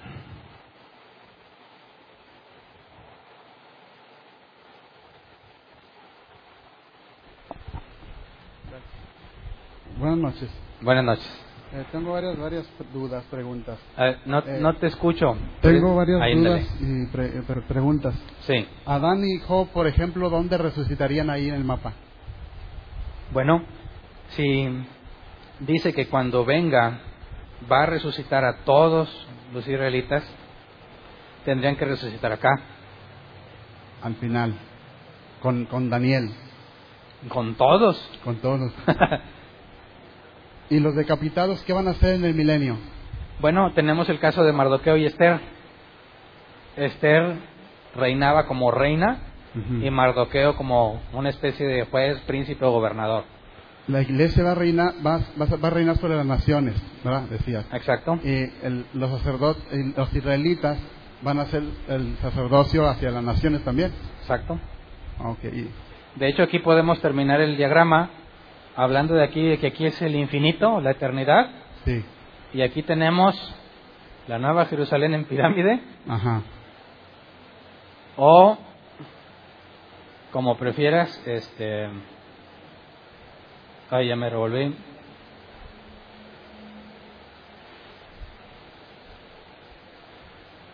O como cubo. Y ya para allá no sabemos. Uy, me atacó algo. Ya. Eh, los que hablaban, se hablaba los, de los que quedan vivos, que pasan al reino milenial. Ujú.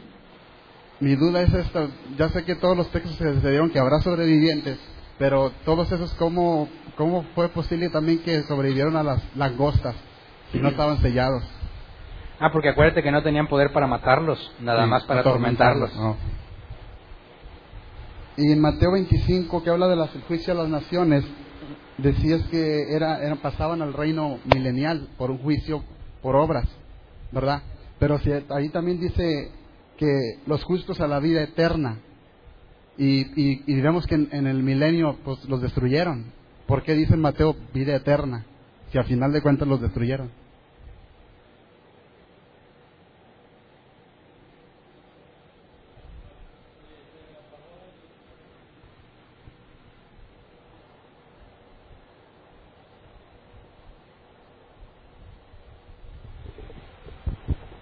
Me acabé la pila.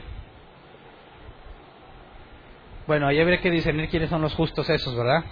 Porque nos habla, si te fijas, tanto Mateo 24 como 25, Sí. hay alternancia Ajá. entre distintos tiempos y momentos. Ahí habría que verlo, pero en el próximo, Oh, eh, en la próxima clase, La- cuando la hacemos última. 24, vamos a empezar a sacar conclusiones de eso. Y la otra duda que comentaba mi esposa ahorita cuando veníamos, que la iglesia cuando es, es levantada, eh, dice que ahorita el momento hay algo que lo detiene. Y analizamos en clases pasadas que es el Espíritu Santo. ¿Mm? Como en los días de Noé, quitó ese espíritu. Bueno, acá también dice, no contendrá mi espíritu. Pero, por ejemplo, los, los que se convierten, cómo Dios obra a través de ellos y el Espíritu Santo ya no está. Ah. Si nadie busca a Dios, no hay quien entienda, no hay quien haga lo bueno, ¿cómo es que se encuentran? ah, o sea, ¿cómo Dios obra en ellos? En- Sí, muy buena pregunta. Es que el hecho de que el Espíritu Santo ya no le detenga no significa que ya no es omnipresente. ¿verdad? Sí. El hecho de que el Espíritu Santo obre en algunas personas no tiene nada que ver con que deje de detener el anticristo. Entonces, el hecho de que el Espíritu Santo haya terminado su obra Con de preservar a la iglesia no implica que ahora es inoperante. No. De hecho, explicaba yo en esa clase que volvíamos al término, al, al- a la forma de salvación tal cual había antes de Cristo, que era por medio de fe y sigue siendo por pura gracia, y como dice la Escritura, a los que estaban escritos en el libro de la vida. Ok. Gracias. ¿Alguien más? Acá adelante.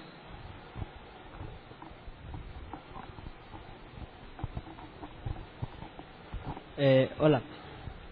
No, hubo algo que no entendí muy bien. En el capítulo 20, versículo, versículo 4, Ujú. está hablando de los santos que fueron muertos en la primera mitad, o sea, todos los que... Los decapitados. Ajá. Ujú. Bueno, aquí dice que reinarán con Cristo mil años, Sí. pero cuando estábamos en el capítulo 7, versículo 15, eh, yo que recuerde, digo, ta- ta- tal vez me estoy equivocando, usted había enseñado de que se le trató muy diferente a la iglesia. Ujú. Aquí dice, por esto delante del trono le servirán día y noche en su templo, y el que está sobre todo extenderá, el el el- extenderá su tabernáculo sobre ellos. Sí. Yo había recordado que usted había enseñado que la iglesia era para gobernar y todo el rollo, y ellos le iban a servir a Dios. Pero acá dice que también gobernarán. Y es Sí. como que no me Ok. revolvió un poco. Es el caso que mencionaba de Esther y Mardoqueo. ¿Quién pertenecía a la realeza, Esther o Mardoqueo? Esther. Ella gobernaba, por así decir, el papel de reina, que es una imagen de la iglesia entre Cristo y su esposa, que es la iglesia.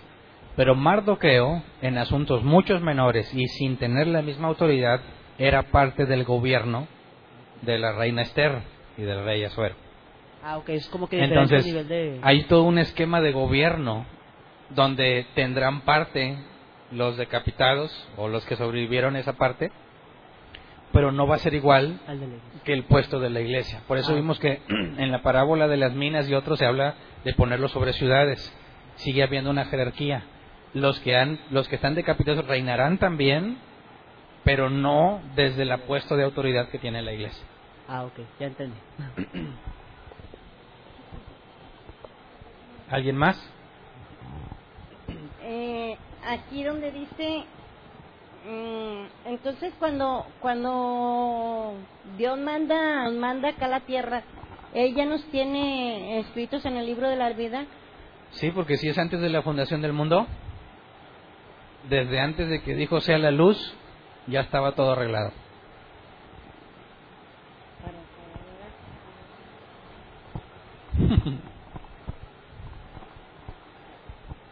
Buenas noches. Buenas noches. Eh, Jueves dijo ahí donde se ter- donde se, en el nuevo milenio explicó que ahí Jesús se lle- eh, apartó a las cabras y las ovejas Ajá. y ellos iban a estar ahí pero ya como humanos y los los de cuerpo glorificado que ellos como que iban a tener hambre y luego yo me pregunto bueno entonces van a tener sentimientos como para tener sed ir al baño Sí. bañarse calor Sí, son humanos naturales. los, los del cuerpo glorificado Ah, nosotros no. pero entonces cómo van a estar apartados en un ¿cómo dijo? En una, sí, en un campamento. Ah, o sea, seguimos siendo seres limitados, ¿verdad? Físicos en un cuerpo. Vimos que aprendemos de Jesús que él también comía. Nosotros también comeremos. Pero no tenemos las mismas, no tendríamos la misma experiencia en el mundo como los demás. Por ejemplo, el sol no nos quemaría. Ni tendríamos dolor, ni llanto, ni tristeza. Nosotros, nuestro cuerpo siempre va a obedecer a Dios y va a estar en armonía con Dios. Así que, estando en el mismo mundo, los humanos naturales experimentan cosas que nosotros ya no vamos a experimentar. Es como si un ángel viniese aquí a la tierra. No se cansa, no tiene calor, no tiene nada de eso, aunque los humanos sí. Entonces, por eso hablaba de la diferencia radical entre los hijos de Dios y los hijos de los hombres. Ahora, que tengan un campamento es pues un lugar donde habitar. Sería difícil pensar en dormir, ya que el dormir implica que se te acaban las energías, ¿verdad? Y que necesitas reponerte. Pero si en nuestro cuerpo no hay corrupción, la energía no se acaba. Bueno, y luego dijo que eh, lo- los, los humanos fallaron y Dios los, lo- bueno, ahí dice que me expli- explicó que vivían 100 años y otros no. Al morir que Jesús los mataba, ¿a dónde iban? Bueno, como cualquiera de los demás, tenían que esperar la resurrección en el juicio del gran trono blanco. Bueno, y luego dijo que ahí la línea del nuevo, cuando se termina el nuevo milenio, dice que ahí todo se destruía porque todos no, pues no pasaron, o sea, no pasaron la prueba y todos fueron fulminados, muertos. Al lago de fuego. Sí, y que todo se destruyó. Bueno, y luego, ¿cómo se vuelve a hacer cuando ya explican el otro, después del 20, eh, del capítulo 20 al 7, que todo se vuelve otra vez a, a construir? Bueno, en el, el otro capítulo. Bueno, el versículo dice, y vi nuevo cielo y nueva tierra. Bueno. Y describe la nueva Jerusalén, es una nueva creación. Bueno, y luego me regreso acá antes del nuevo milenio. Ahí dice que ya estaba destruido todo, porque ahí no se escondía la gente en las peñas y todo. Sí. ¿Cómo se hizo todo nuevo en el nuevo milenio? Ah, es lo que vimos. Si había vivos, no, si había gente viva, los, los humanos. Ujú. O sea, ellos cómo vieron cuando todo se transformó otra vez, Ah. no había nada. Pedro dice, se, le- se derretirán los elementos. El fuego consumirá el cielo, la tierra y todo. Ahora, tendría que ser algo instantáneo. O sea, los ya que humanos le- ya vieron... que les dice, bienvenido, o sea, entren al reino que les tenía preparado, ¿verdad? Benditos de mi Padre. Entren al reino milenial. Tiene que haber una transición entre que Jesús viene y pelea en el Armagedón, ¿verdad? Sí. Acaba con estos y vimos que la destrucción es que se les deshace la- los ojos en las cuencas y todo lo que describía la profecía. Vimos también que Pedro dice que todo lo consume el fuego y luego después hay una nueva creación. Así que todo eso tendría que venir en el momento en que destruye a todos del Armagedón, a todos los que habían peleado con él, tiene que haber una transformación en ese periodo. Pero entonces los humanos vieron todo eso. Deberían haberlo visto. Es que se me hizo bien ficticio de que, o sea, como que no, o sea, se me hizo muy ficticio como una película, de que cierras los Ah. ojos y abres y ya pasaron a- al nuevo milenio. Bueno, tan, puede ser tan ficticio como el versículo 1 de Génesis 1 que dijo sea la luz y fue la luz. Sí, pues sí. De hecho, el milagro más grande de toda la Biblia es ese, sea la luz. Sí, es que me quedé muy de que a mí me lo contaron así lo, yo, yo antes y yo sí dije, entonces ¿para qué ata Dios al demonio mil años si lo va a volver a soltar? Deja algo evidencia. Aquí nos deja a nosotros una enseñanza muy bueno, y luego me, me viene también cuando dice que está Jesús en el trono gobernando, de que él necesita ofrendas y volvemos a la ley de Moisés. Entonces, ¿para qué necesita esas ofrendas Dios de que lleven los humanos? ¿Para qué No las les- quiere él? La Biblia dice claramente, yo no necesito ofrendas ni sacrificios. Él es el dueño de todo. Eso es un proceso para que el humano vea su necesidad. Pero si, los, si las pide, las tienen que llevar los humanos. Si Claro. no las llevan, hay castigo, es con mano de hierro. Sí, y vimos que los, los sacerdotes comerán de eso que les lleva. Ah, ok. O sea que volvemos a los tiempos de antes. Exactamente. Ok, bueno, gracias. Pero nosotros no, ¿verdad? O sea, los, los que quedan vivos nada más. ¿Alguien más?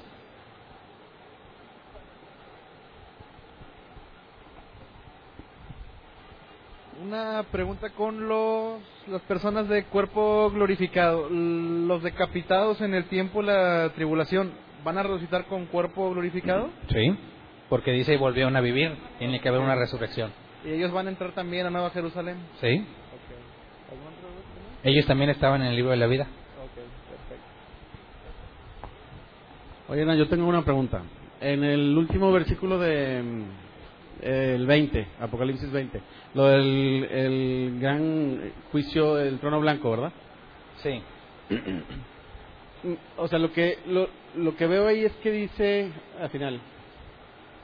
Ahí esa, es que el 15 dice y el que no se halló inscrito en el libro de la vida, o sea, no implica eso de que sí había unos que estaban y otros que no, porque un juicio implica determinar si alguien tiene la culpa de algo o no, Ajá. porque como lo vimos es, pues todos van al, ¿cómo se llama? O sea, al, Al lago de fuego. exactamente, todos, entonces no no implica un juicio, este sí y este no.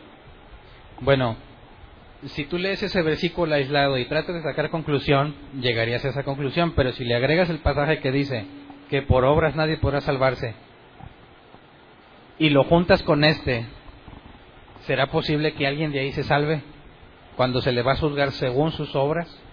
No, por eso cuando dice, el que no se halló inscrito en el libro de la vida fue lanzado al lago de fuego, si todos han juzgados por obras y nadie se puede salvar por eso, entonces no había ninguno inscrito ahí. De hecho, si había alguien escrito ahí, contradices lo que dijo Jesús. Bienaventurados los que resucitan en la primera resurrección, ¿verdad? En la segunda es muerte, la segunda muerte. Por eso, esta es la segunda resurrección.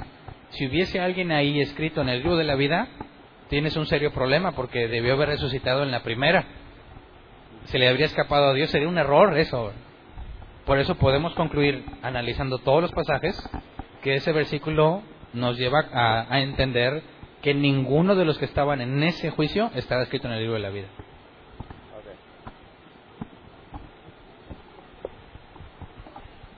¿Otra pregunta?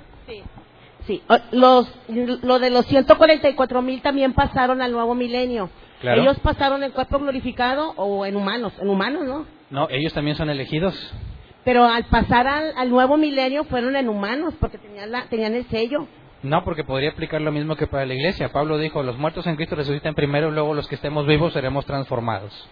Pero los que no, no se murieron estaban junto con los, los justos, Ujú. los 144 mil, y pasaron al nuevo milenio. ¿Qué pasó con ellos? Porque Por Dios los mató, los mató a todos. ¿Y los 144 mil dónde quedaron? Bueno, si esos están escritos en el libro de la vida, no pueden quedarse en, en- como cuerpo humano. La promesa pero- es ser glorificados. Pero murieron en el nuevo milenio. No, porque los que están vivos y justos, tal como pasó con la iglesia, no hay ningún problema en que sean transformados al cuerpo glorificado. ¿Sí me explico? El reino milenial es el, el- el momento para todas las promesas, tanto de la iglesia como de los israelitas. Y vemos que se cumplen tanto de la iglesia como de los israelitas. Y se dijo que el remanente de Israel ya no hay engaño en su boca ni pueden proferir mentira. Y yo explicaba, eso tiene que ser a fuerza el nuevo, o sea, una regeneración, un cuerpo glorificado, porque siendo humano natural es imposible que no mientas. Entonces, cuando la Biblia dice que el remanente, dije yo, es, es claramente distinto, tuvo que haber sido regenerado, los 144 mil que son del remanente, forzosamente tuvieron que ser regenerados para que la profecía se cumpla. Pe- pero cuando pasaron al, al milenio, ellos como ya estaban muertos, pero porque dice que ahí nadie los tocó, na- nadie los pudo tocar. No estaban muertos. Pasaron humanos al No, nuevo milenio. Tuvieron que ser regenerados porque es el remanente de Israel profetizado. Entonces los, los humanos son los que no pasaron así. Esos entraron vivitos y por eso estaban los ríos con aguas sanadoras y las hojas de los árboles para medicina. O, o sea, suponiendo que yo, yo soy una de los 144 mil y que yo viví todo el proceso de ahí de los tres años y medio y los otros Ujú. tres años y medio. O sea, en ese momento que, que ya está todo destruido, ¿qué pasa conmigo?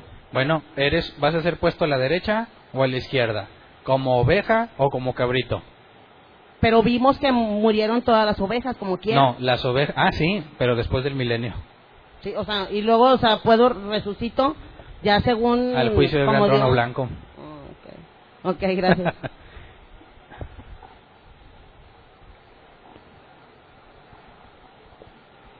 Buenas noches. Este, yo sí estoy un poco confundida. ¿Quiénes, nos puede decir exactamente quiénes entran al milenio? ¿Quiénes? ¿Quiénes? Ajá, ¿quiénes? Bueno, aquí vimos que los que estaban en el cielo, ¿quiénes eran? La iglesia, Sí, la y los decapitados, ¿verdad? Ajá. Los convidados que decíamos a lo mejor andaba Moisés y varios, ok. Todos arriba. Los, los, la iglesia ya tenía cuerpo glorificado, los decapitados no, ¿verdad? Cuando viene, nos dice claramente, los decapitados volvieron a vivir. Entonces, la iglesia entra al reino milenial con cuerpo glorificado. Los decapitados también. Y luego vimos la resurrección de los israelitas, que también resucitan con un cuerpo glorificado. Y luego vimos el juicio de los israelitas vivos, que bajo un criterio, a algunos les permite entrar y a otros no. Pero ¿cómo puede estar alguien vivo si ya se destruyó todo? ¿Cómo? ¿O, o Ah, resucitan o se destruyó el mundo, pero no todas las personas. Ah, era... ¿Verdad? Entonces yo estaba confundida, que ya se acabó todo, entonces No. necesitaban resucitar para entrar al reino. No, a lo largo de las clases les dije, Ah.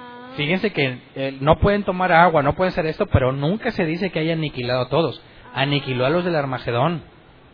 Eso llevaba como conclusión que hubo gente que no fue a pelear al Armagedón y que quedaron vivos y van a ser puestos entre las ovejas y los cabritos, o si eran israelitas van a ser juzgados. Ah. Entonces se podría concluir que cualquiera que no subió con cuerpo glorificado entró al milenio y murió. Exactamente. Bueno, gracias.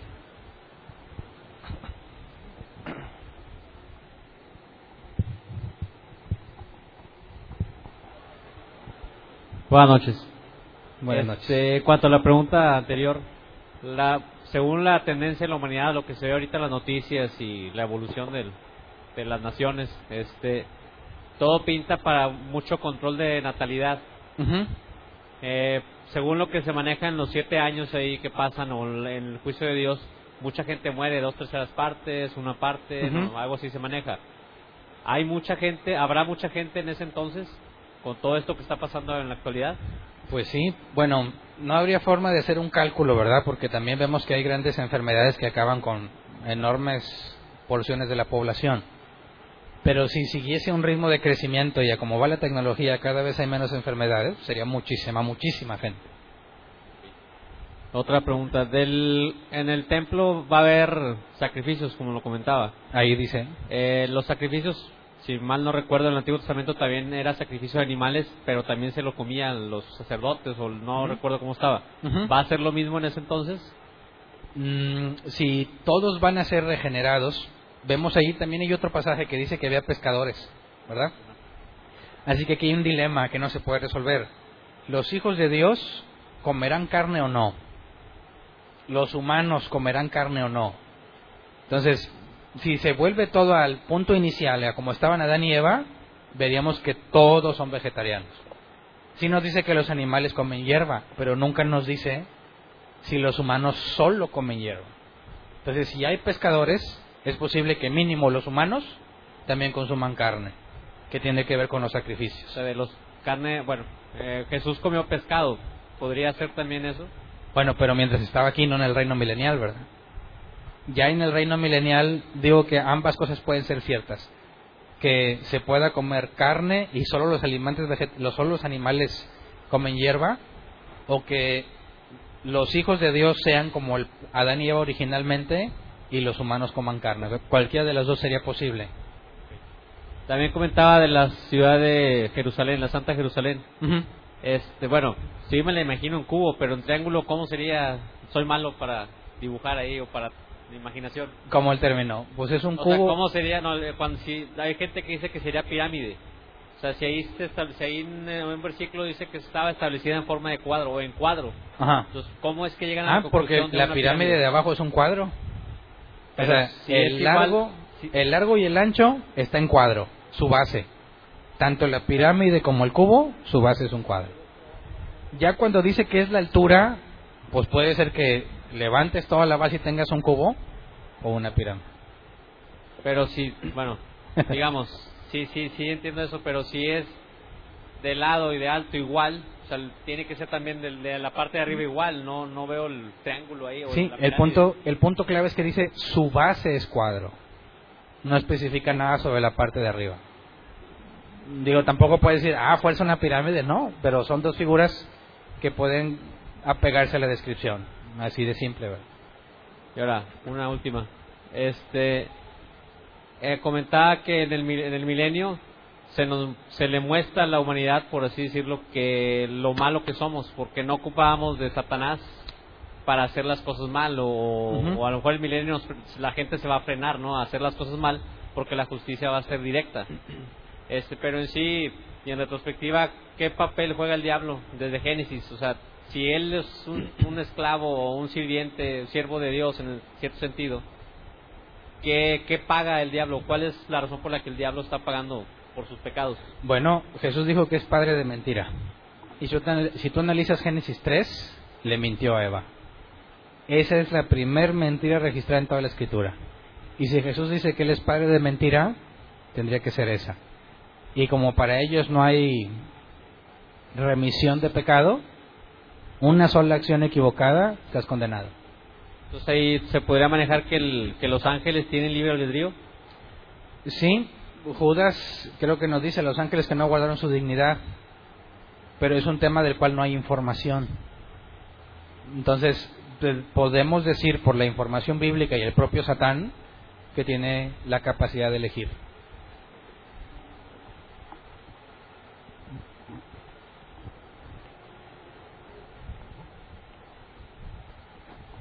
Ahí hay otra pregunta atrás, ¿verdad?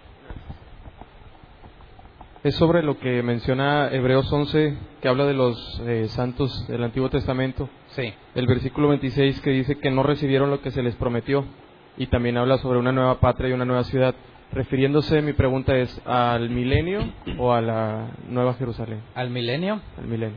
porque a Abraham se le dijo esta tierra, ¿verdad?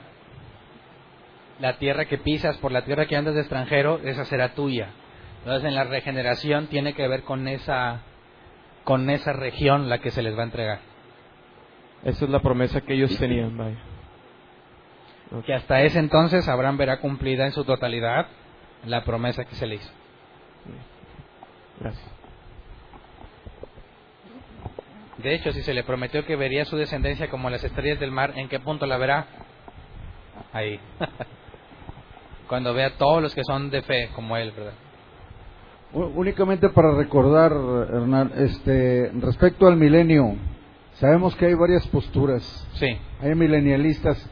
Danos, danos una información al respecto, nada más. Bueno, Eh, lo sí, hemos oído acerca de Lo comentamos brevemente. Nosotros llegamos a estas conclusiones al hacer el esfuerzo por interpretar literalmente, ¿verdad? Si lo literal llegaba a un absurdo, lo tomamos en sentido figurado. Si no literal.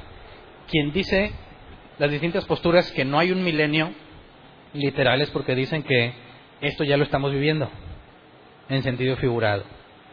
Ellos dicen, Cristo ya está reinando. Y cuando dice que el lobo y el cordero pasarán y el león comerá hierba, es en sentido figurado. Eso implica que va a empezar a haber reconciliación. Entonces, ya cuando se van al sentido figurado, pues ya cualquiera puede empezar a sacar sus conclusiones de una u otra forma. Cuando leen, eh, por ejemplo, Mateo 24, algunos dicen que eso se cumplió en la destrucción de Jerusalén. Cuando leemos la gran tribulación y todo dicen, ah, eso se cumplió también ya cuando se destruyó el templo. Entonces, allí hay muchísimas ramas. El punto es que si, como dijimos, si lo vas a ver en sentido figurado, pues también podemos concluir eh, en forma absurda que los cuatro jinetes del Apocalipsis, blanco, eh, negro, amarillo y ¿cuál es el otro? ¿Y qué? Y, y bermejo, rojo, pues son los Power Rangers. En sentido figurado, podemos sacar cualquier conclusión y no hay ningún punto de referencia que nos diga si es correcto o no. ¿Me explico? Por eso, yo respeto y lo respeto porque estos temas son terciarios. Nuestra salvación no está en juego por cómo interpretamos Apocalipsis, ni debe ser tema de división entre creyentes, puesto que hay muchos temas ambiguos, pero el ejercicio que hicimos, estamos haciendo en este curso es una interpretación literal, como creo yo toda la escritura debe interpretarse, no nada más esto. Entonces, no me quiero aventurar a explicar muchas de estas posturas porque luego voy a decir cosas mal a la hora de explicar el simbolismo, pero dado que sea un simbolismo, desde mi punto de vista muy personal, no tienes ninguna certeza de que lo estés interpretando correctamente. ¿Alguien más?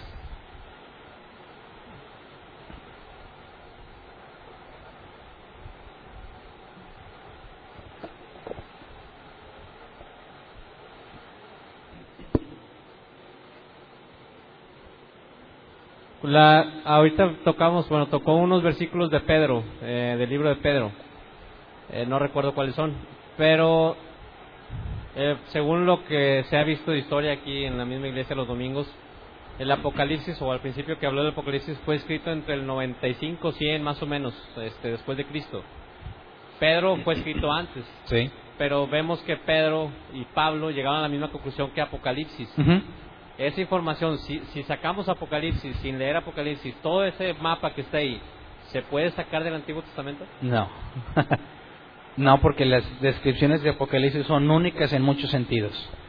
El fin es el mismo, de hecho, el reino milenial lo vimos en Isaías, pero no en el orden en el que está puesto aquí. No, nos, no tendríamos forma de sacar todas las conclusiones que Apocalipsis nos da. Pero la información ahí está, ¿verdad? Como quiera repartir en la Biblia, pero no con el mismo detalle. O sea, en la actualidad los, los que no creen en el Nuevo Testamento este, sí llegan a la misma conclusión, pero no tan específico como aquí. Claro, ellos están esperando el reino milenial, pero nada más conocen hasta aquí, ¿verdad? O sea, esto no lo conocen. Ellos piensan que aquí se va a quedar la eternidad.